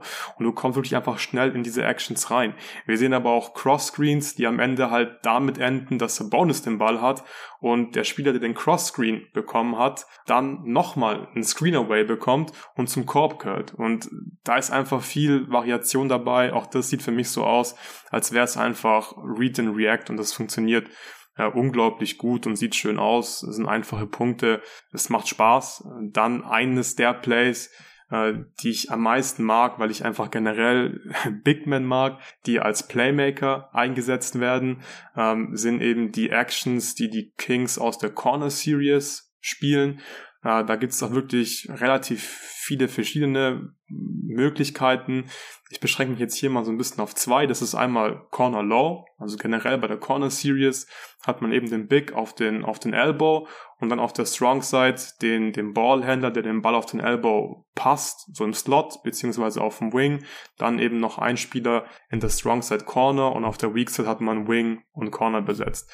Dann kommt der Ball auf Elbow zum Big, bei den Kings ist es Sabonis und dann werden Split Cuts gelaufen. Dann bei Corner Low screenst du dann eben unten, deswegen Low unten in der Ecke für den Spieler, der in der Ecke steht. Der curlt dann meistens zum Korb, wenn Sabonis äh, dann diesen Cutter finden kann. Äh, wenn der Winkel einfach da ist, wenn genug Platz da ist, dann hast du einen einfachen Layer. So, wenn du es nicht hast, dann kannst du einfach viele verschiedene Sachen als Exit spielen. Dann kannst du einfach mit dem Spieler, der gescreent hat, was dann oft die Aaron Fox beispielsweise ist, einfach wieder ein Handoff spielen. Dann kann die Aaron Fox nach einem Handoff attackieren. Sabonis kann währenddessen Rollen. Und auch das ist halt Read and React. Du guckst einfach, was die Defense dir gibt. Wenn Option 1 nicht da ist, dann spielst du sofort Option 2. Das ist wunderschön.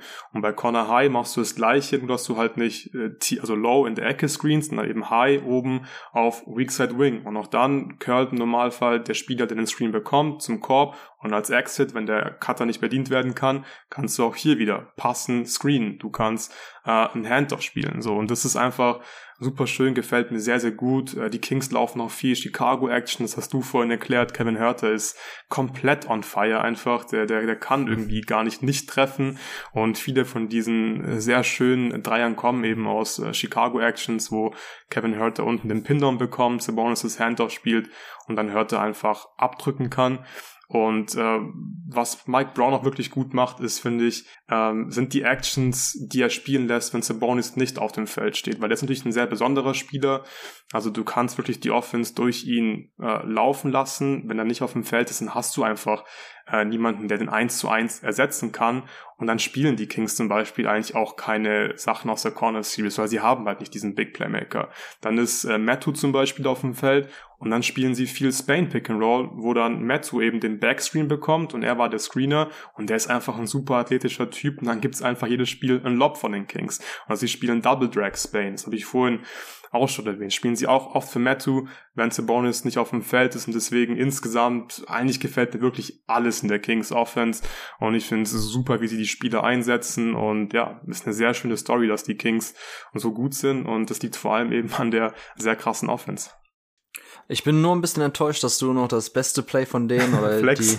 die jawohl, genau, Flex. Also äh, die Sacramento Kings laufen auch viele ähm, viele Flex Actions, sprich, dass ähm, Flex quasi ein Play ist, kann man beispielsweise auch aus einer Horns Aufstellung laufen, dass dann der Spieler quasi unten einmal einen Cross-Screen an der Baseline äh, stellt, einen sogenannten Flex-Screen dann eben, und der Spieler dann aus der Ecke, aus der Corner quasi zum Korb geht, sich da anbietet und dass der andere Spieler, nachdem er quasi den Block gestellt hat, diesen Flex-Screen unten, dann selber um Pin-Down-Screen hochkommt. Und ähm, Sabonis ist jemand, der in diesen, in diesen Sets einfach auch sehr gut aussieht, weil der es noch aus dem College kennt. Also diese äh, Flex Offense wird auch bei Gonzaga gelaufen.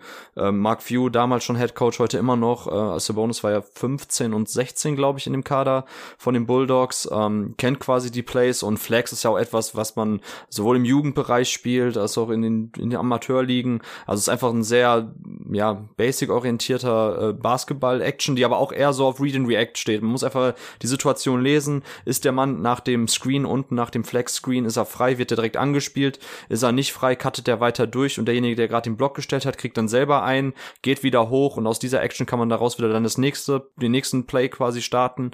Und ähm, das habe ich jetzt bei den Kings auch schon ein paar Mal gesehen und das freut mich natürlich total, weil ich ein Riesenfan von so Flex-Actions bin. Und äh, ja, Sabonis passt natürlich ideal in den Kader. Ja, ja, absolut. Ähm, immer schön, wenn Team äh, eine Flex-Action spielt. Ich spiele es sehr, sehr gerne in der Bezirksliga und da funktioniert es auch äh, sehr, sehr gut.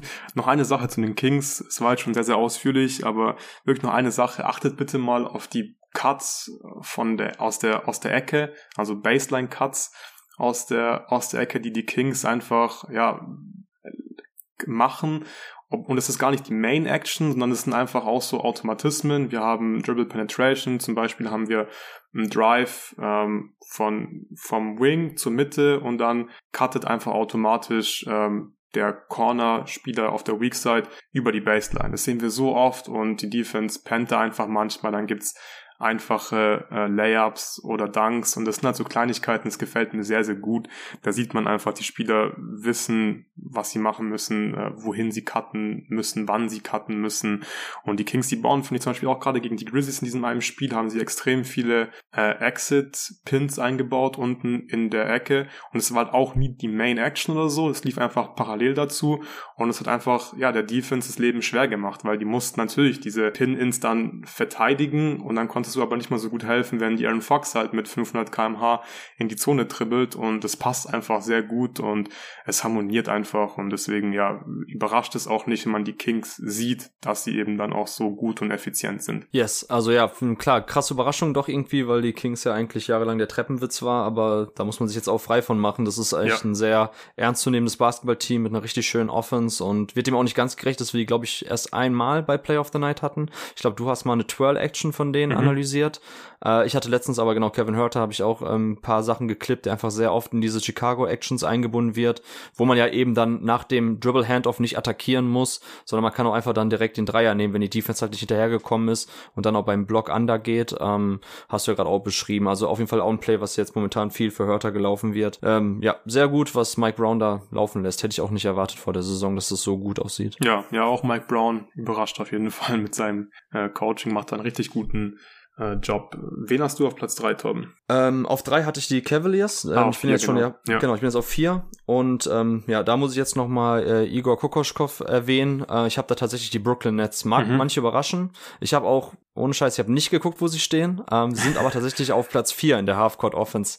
Ja. ja also mit 100, 101,1 äh, Points ähm, per 100 Possessions. Ähm, ja, sind sie noch vor den Golden State Warriors unter anderem in der Halfcourt Offense.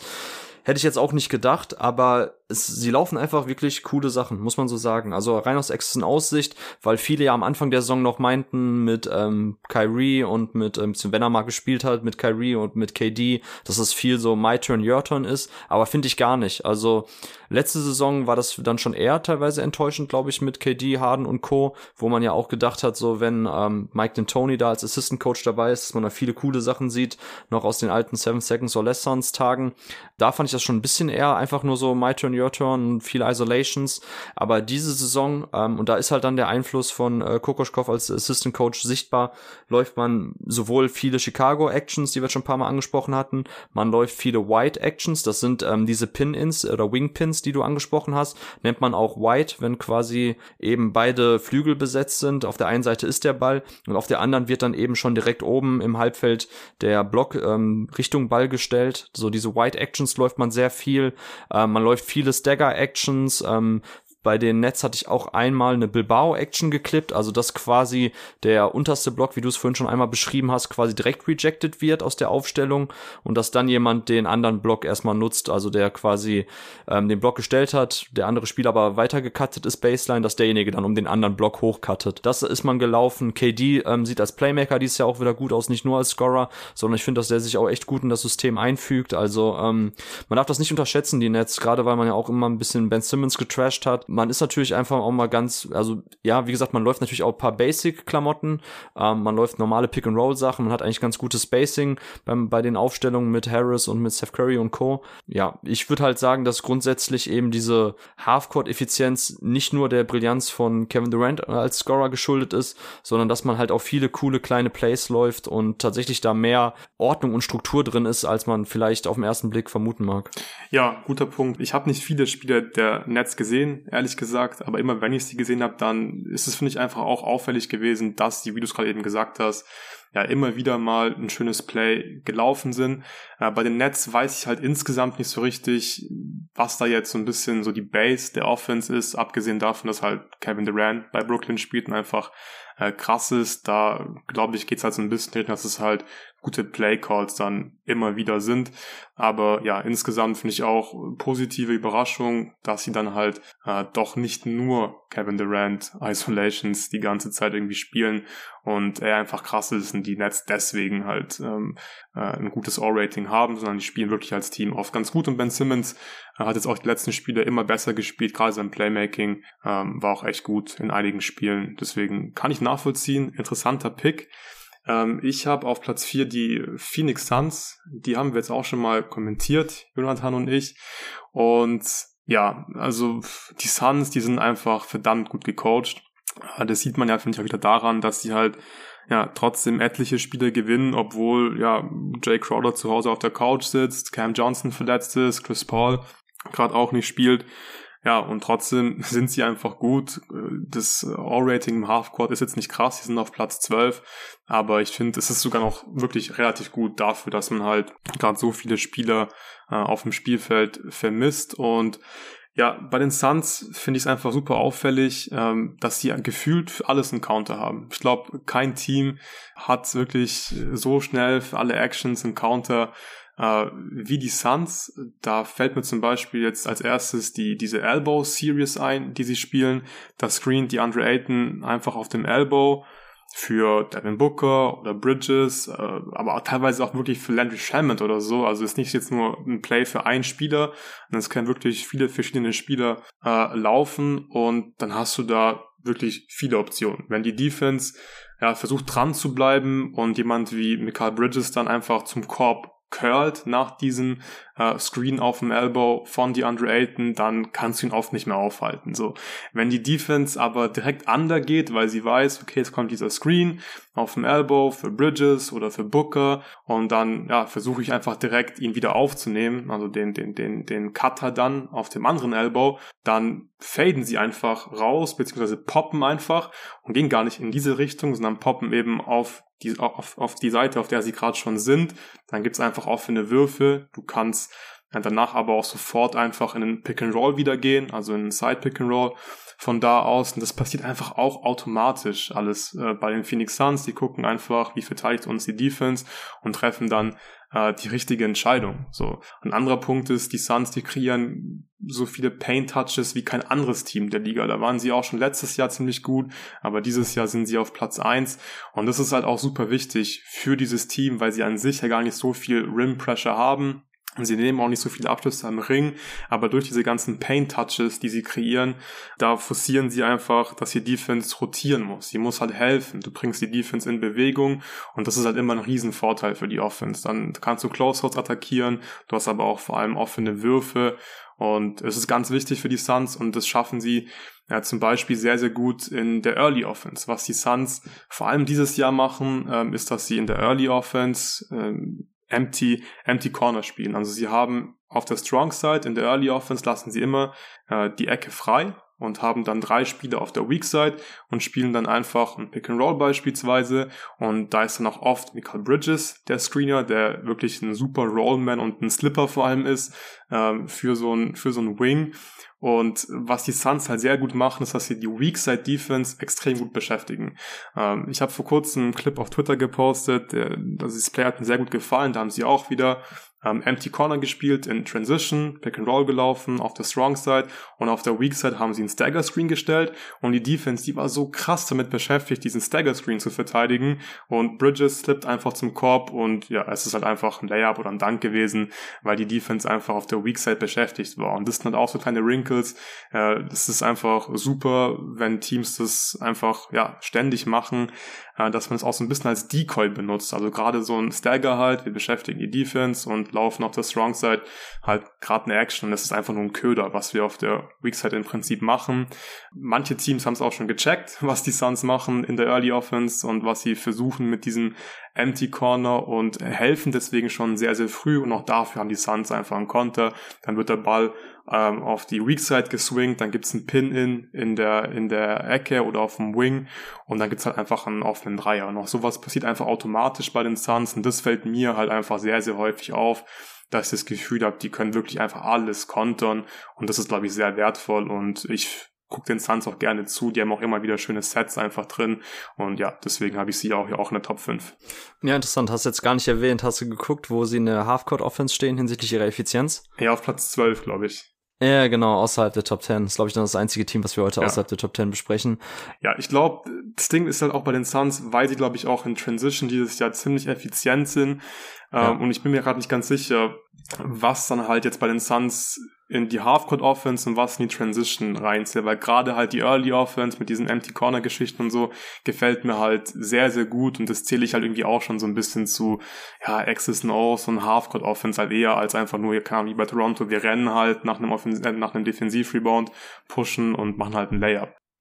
Ja, ja, nee, auch absolut. Ich müsste man mal nachschauen, ob jetzt irgendwie aktuell auch ein bisschen äh, Shooting Pech dabei ist ja. und eigentlich die Shot Quality so ist wie letzten Jahre, weil grundsätzlich sind die Suns auch ein Team, was ähm, genau mit Monty Williams definitiv ein Kandidat für die Top 5 ist oder wenn nicht sogar eher Top 3. Ist auf jeden Fall auch eine Mannschaft, die man immer klippen kann. Also Play of the Night eigentlich kannst du jedes Mal, deshalb ist es glaube ich auch komisch, dass ich die erst ein oder zweimal hatte, aber sie laufen super viel Chicago und Miami Actions. Ich glaube, Miami hatten wir heute noch nicht angesprochen. Nee. Ist ist dahingehend ein bisschen verwandt verwandt mit den Chicago Actions, weil bei Miami wird quasi aus einer ähnlichen Aufstellung heraus erst quasi für den Spieler, der unten in der Ecke steht, ähm, auf den wird quasi zugedribbelt und der kriegt einen Handoff und mit dem Ball in der Hand läuft er dann oben direkt ein Pick and Roll und kriegt dann direkt einen On-Ball-Screen gestellt, also quasi ein bisschen verkehrt rum gegenüber dem Chicago. Ähm, und das laufen sie auch sehr oft, weil man hat halt mit äh, Landry Shamet oder mit Cameron Payne, hat man natürlich jetzt Aufbauspieler, die eigentlich nicht deine primären Creator sind, anders natürlich mit Chris Paul, wenn er fit ist,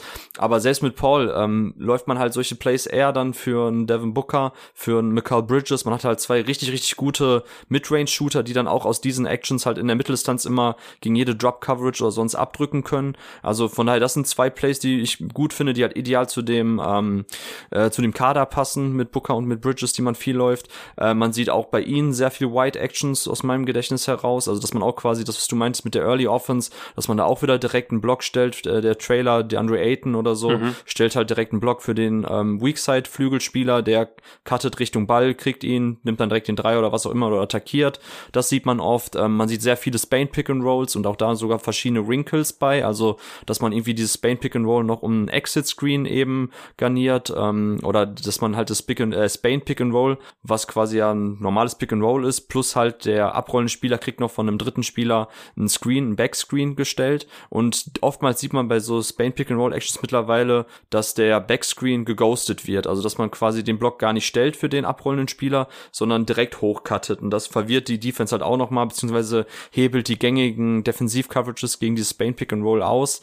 Und das laufen die Suns auch. Also, ähm, ja, Monty Williams ist sowohl innovativ gewesen bei vielen Sachen. Ich fand so vor zwei Jahren, drei Jahren war das so eine Mannschaft, wo man die Sachen zum ersten Mal gesehen hat, so in der Häufigkeit. Dazu gehört auf jeden Fall auch Chicago. Ähm, Miami übrigens äh, hat, glaube ich, den Namen von den LeBron James Miami Heat bekommen, weil das war auch eine Mannschaft. Ich meine, ich glaube, davor gab es schon tausend andere andere auch in den 80ern und so. Aber die waren halt auch jetzt eine Mannschaft, die vor allem eben nicht mehr über den nominellen Aufbauspieler in ihre Sets reinkam, sondern über Dwayne Wade und LeBron James, die auch für zwei, drei oder vier eben gespielt haben. Und äh, deshalb nennt man das halt Miami, dass man halt dem eigentlichen Wing Creator den Ball durch so ein Play halt in die Hand drückt. Und ähm, das laufen die Suns halt sehr viel. Monty Williams hat das ein bisschen für mich revitalisiert, würde ich sagen, das Play. Seitdem sieht man es wieder häufiger seit paar Jahren. Ähm, von daher absolut gerechtfertigt. Freut mich für Jonathan und für alle anderen Suns-Fans, dass man auch wirklich attraktiven Basketball da sieht, nachdem es ja Mitte der ähm, 2010er Jahre doch etwas äh, ja magere Kost war, basketballerisch. Äh, sicherlich jetzt auch über einen längeren Zeitraum, drei, vier Jahre gesehen, zwei, drei Jahre Suns auf jeden Fall eins der absoluten Top-Mannschaften hinsichtlich und O's. Ja, ja, absolut. Ähm, dann kommen wir zu deinem letzten Team. Äh, wen hast du auf Platz 5? Ja, da habe ich mich dann jetzt für die Memphis Grizzlies entschieden, ähm, ja. die glaube ich sogar noch weiter hinten sind, habe ich gerade mal gesehen. Die sind auf Platz 20 momentan bei der Halfcourt ähm, Effizienz. Das ist schon tough. Ich gucke gleich mal nebenbei, wo sie jetzt die letzten Jahre waren, weil grundsätzlich Tyler Jenkins schon jemand ist, den ich für mit dem besten Coach halte hinsichtlich Access Knows. Also egal, ob das jetzt so meistens die Plays sind, die man am Anfang des Spiels läuft, die ATOs quasi nach Timeouts, ähm, da kann man eigentlich auch die Uhr danach stellen, dass die Grizzlies immer irgendwas Cooles laufen. Grizzlies in dieser Saison mit dem bislang schönsten Play. Ich hatte ja vorhin einmal schon bei den Cavs ähm, dieses Zipper-Play für Kevin Love angesprochen, was echt cool war. Ähm, die Grizzlies hatten ein Play, das war ähm, Horns Out, Flare, Decoy, was einfach so krass war. Und du hattest Decoy-Aktion ja gerade schon mal beschrieben, quasi Plays, wo man die eigentliche Action, die passiert, durch andere ähm, Aktionen ein bisschen verschleiert für die Defense. Und das finde ich halt super cool. Ich hatte es bei Twitter auch geschrieben. Filmfans werden es von äh, Lucky Number 11, dem Film kennen. So dieses Kansas City Shuffle, was im Film beschrieben wird. Alle gucken nach links und du gehst rechts rum. So, ne, da passiert eigentlich die richtige Action. Und das hat halt Taylor Jenkins mit einem so geilen Play mal gemacht, dass man quasi Horns Out ist ein Spielzug, wo man quasi in der Horns-Aufstellung ist. Also die beiden Elbows sind besetzt. Und der Spieler, also der Ball geht aber nicht zu den, ähm, zu, zu den Elbows direkt, sondern quasi ein Spieler nutzt einen Cross-Screen von dem anderen Spieler, der am Elbow steht und geht quasi auf den Flügel. Das nennt man Horns Out. Dann geht der Ball zu dem und dann war das bei dem ähm, Tyler Jenkins Play bei den Grizzlies so, dass quasi der Spieler, der dann den Pass gespielt hat zu dem Mann, der auf den Flügel gecuttet ist, der hat dann wiederum von einem anderen Spieler einen Flare Screen gestellt bekommen. Also deshalb Horns Out Flare. Und während das alles passiert ist, ist Desmond Bain quasi von der Weak Side Corner, also von der ganz anderen Ecke, einfach quasi straight hochgekattet zu der Seite. Und die Defense hat das gar nicht auf dem Schirm gehabt, weil sie musste diese Horns-Out-Action dann noch verteidigen, sie musste danach den Flare-Screen verteidigen. Und Desmond Bain, der so ein gefährlicher Shooter ist, hatten sie dann in dem Augenblick gar nicht mehr auf dem Schirm, dass bis er dann den Ball bekommen hat, den freien Dreier, so schnell konnten die die Flare-Action gar nicht mehr switchen und hinterherkommen. Ich glaube, das war gegen die Portland Trailblazers damals. Und das war so ein geiles Play, also ich wüsste nicht, was noch passieren soll diese Saison, damit ein Spielzug kommt, den ich noch geiler finde, weil, ähm, also wie gesagt, ich mag es einfach total, wenn man so ein bisschen Mindgame spielt mit der Defense und das ein bisschen wie beim Schach quasi nochmal eigentlich einen, den Fake-Spielzug davor macht, um die Defense rauszulocken. Und das hat man mit diesem Horns-Out Flare Decoy gemacht und richtig, richtig geiler Spielzug. Und von solchen Sachen hat Taylor Jenkins richtig viel in seinem Playbook drin auch. Ich finde halt Horns Flare ähm, immer cool. Das kann man mit Triple J spielen. Ähm, ja Morant setzt man halt nicht einfach nur in irgendwelchen Isolations ein oder nur in High Pick and Rolls, sondern man guckt, dass man auch Ja Morant mal irgendwie Offball ein bisschen einsetzt. Ja Morant selber in Screening Actions Actions verwickelt, wo er der Blocksteller ist. Ähm, sind jetzt weniger Chicago-Sachen, die läuft man eher für so Dylan Brooks ähm, oder für Desmond Bain, aber zumindest mit John Morant als Ballhändler, dass man trotzdem da irgendwie Spain Pick and Rolls läuft oder ähnliches und auch mit Brent Clark hat man halt einen richtig geilen Pick and Roll kongenialen Partner, der halt dann auch super oft eher in so Slip Actions eher reingeht, dann statt den Block zu stellen, sofort hart abrollt und ist jetzt, wie gesagt, jetzt keine krasse Wissenschaft aus Access und Aussicht, aber die Grizzlies haben halt ja super viele verschiedene Varianten ähm, man kann eigentlich immer, wenn man ein Spiel von denen guckt, so fünf Sachen sich rausschreiben, wo man sagen muss, das sind einfach coole Spielzüge, die aus mindestens drei Actions bestehen. Und das finde ich halt gut, dass man einfach nicht sagt, so man hat irgendwie einen Spielzug, den man durchzieht, sondern das geht auch schon fast in eine Read-and-React-Richtung, dass man halt immer so die einzelnen Action-Bausteine hat, die man immer wieder neu zusammensetzt in einem Spielzug oder in einer Half-Court-Possession. Und ähm, ja, ist ein bisschen schade jetzt aktuell mit den Verletzungen, dass das mit Bane jetzt auch ausgefallen ist. Ich glaube, das ähm, ist auch ein Grund, warum man jetzt im Half-Court äh, so abstinkt. Aber aus Access und Aussicht und aus den Set-Plays, die man so läuft, ähm, lässt sich da jetzt wenig Negatives eigentlich rausschreiben. Ja, also ich glaube, es ist ziemlich offensichtlich, dass Taylor Jenkins einfach ein verdammt guter Coach ist, an beiden Enden des Feldes, zumindest der Coaching-Staff eben seit Jahren da. einen guten Job macht. Ich glaube, mir fehlt so ein bisschen dieses Read-and-React-Element manchmal bei den, bei den Grizzlies. Ja, da sind sie mir jetzt noch nicht so positiv aufgefallen. Klar, wie jetzt die, die Warriors, die Celtics oder auch die Kings, die ich jetzt vorhin schon genannt habe. Und ich glaube, man konnte raushören, dass mir halt ja diese Art von Basketball einfach sehr, sehr gut gefällt. Und wie du es gesagt hast, bei den Grizzlies sieht man einfach sehr, sehr oft sehr schöne Spielzüge. Und ja, das zeigt einfach, dass Taylor Jenkins einfach ein verdammt guter äh, Coaches, aber ja, ich glaube, für mich reicht es ja nicht ganz für die Top 5, aber ich kann schon nachvollziehen, so wie du es äh, argumentiert hast. Und äh, ich stimme dir auf jeden Fall zu, dass Desmond Bain da einfach extrem wichtig ist. Also, wie gesagt, ich liebe diese, diese Ghost Actions und äh, das spielen sie einfach sehr, sehr häufig für Desmond Bain. Und ja, du hast einfach niemanden im Kader, den du halt so einsetzen kannst wie Bane. Und deswegen ist klar, dass der einfach ja, dann in der Halfcourt Offense einfach allen voran ähm, extrem fehlt. Ich hoffe, dass der bald wieder fit ist und äh, wir den sehen auf dem äh, Parkett. Mein letztes Team sind die Denver Nuggets. Ähm, ja, ich mag nicht nur Read and React, sondern wie gesagt auch Bigs, die eben als äh, Playmaker eingesetzt werden. Und klar, es gibt einfach kein äh, besseren Big Playmaker all-time als Nikola Jokic und Deswegen schaue ich den Nuggets auch immer sehr, sehr gerne zu. Äh, die Nuggets haben mit Abstand die meisten Elbow-Touches in der gesamten Liga. Und ja, sie laufen einfach ihre Offense durch ihren Center und die Pässe, die der Typ einfach spielt, die sind einfach absolut insane. Und ja, ich liebe es einfach. Die Nuggets sind, glaube ich, auch in der Top 10, was die Effizienz angeht. Sie sind vor allem mit Nikola Jokic auf dem Feld im Halfcourt sehr, sehr gut, haben mit ihm On-Court im Half-Court ein O-Rating von über 106. Das ist im 94. Percentile. Und ja, es ist auch keine Überraschung. Was machen sie im Half-Court? Man sieht da viel Give and Go einfach auf dem Elbow mit ähm, Mary und Jokic zum Beispiel. Ein relativ simples Play eigentlich, aber es passt halt super zu diesem Personal, weil Jokic, der kann einfach alle vier Mitspieler, äh, die mit ihm auf dem Spielfeld stehen, einfach jederzeit finden ähm, für einen offenen Wurf oder für ein Layup oder ein Dunk nach einem, nach einem guten Cut. Und gerade bei diesen Given Goals mit Mary hast du halt viele Optionen. Du kannst danach direkt in den Pick and Roll im Prinzip reingehen. Mary kann einfach äh, werfen, wenn Jokic den Ball einfach so zurückflippt zu ihm und die Defense halt irgendwie undergeht.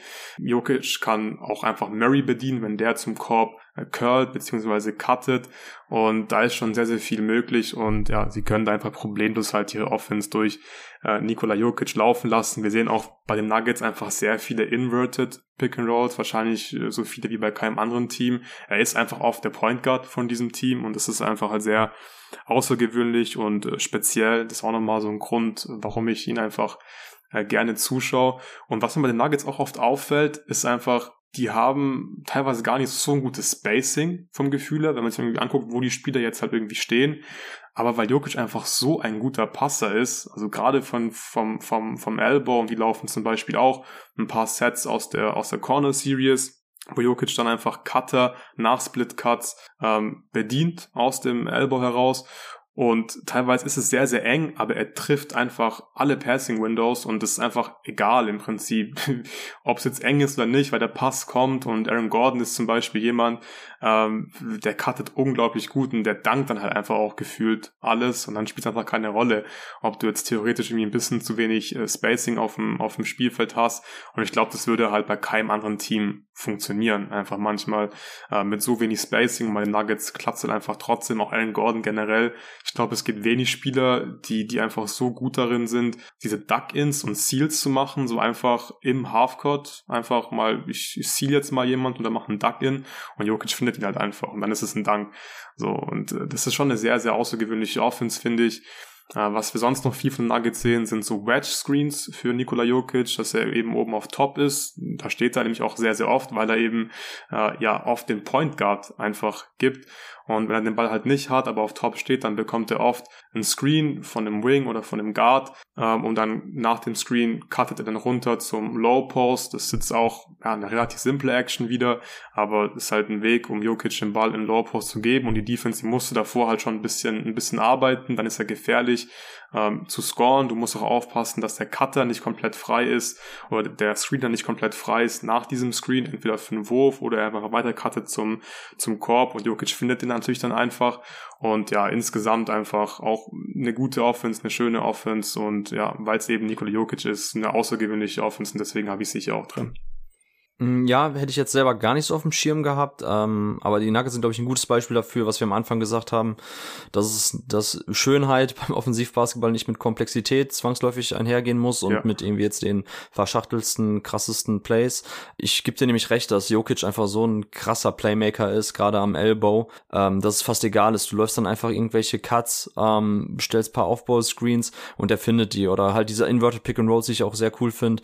Ich weiß gar nicht, ob die Nuggets jetzt auch so besonders viel Elbow Get laufen, aber das wäre natürlich auch prädestiniert für jemanden wie Jokic, dass er dann halt ähm, selber am Elbow kriegt und dort dann halt nochmal ein tiefes Pick and Roll läuft quasi. Ich, also ich schaue die Nuggets sehr, sehr gerne. Äh, ich kann aber seltenst irgendwie so krasse Setplays rausnehmen. Also da würde ich schon sagen, dass das auch eher in diese Read and React äh, Richtung geht ja, und er einfach ja. um die Brillanz von Jokic herum gestrickt ist, was eben ja. halt auch eine sauschöne Offense ist. Ja, ja, aber deswegen passen bei den Nuggets halt auch ja, so gute Cutter wie Bruce Brown zum Beispiel rein. Ich glaube, das ist fast schon wichtiger als Dead-Eye-Shooters bei Nuggets. Klar, die brauchst du irgendwo auch. So, wenn du gar nicht werfen kannst, dann wird es einfach ein bisschen zu eng.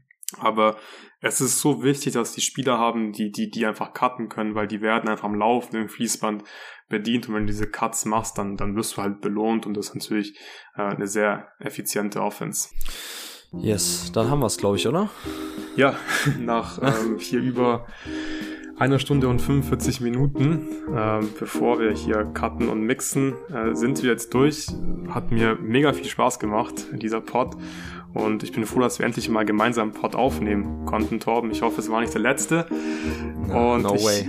Ja, und ich hoffe vor allem, äh, dass euch Hörern dieser Pod auch ja, Freude bereiten wird beim Zuhören, dass ihr ja so ein paar Sachen mitnehmen könnt, auf die ihr dann während ihr NBA schaut, ja, achten könnt und ja, dass wir hier alle ein bisschen was mitnehmen können von diesem Pod. Und wie gesagt, äh, wenn ihr es noch nicht gemacht habt, dann checkt auf jeden Fall regelmäßig das jeden Tag NBA Play of the Night aus. Wenn euch dieses Thema Accessen aus interessiert, da könnt ihr dann wirklich äh, jeden Morgen nach dem Aufstehen ein bisschen was lernen. Und ja, ansonsten, wir sind durch, hat eine Menge Spaß gemacht. Vielen Dank euch fürs Supporten und äh, Zuhören. Danke dir, Torben, und bis zum nächsten Mal.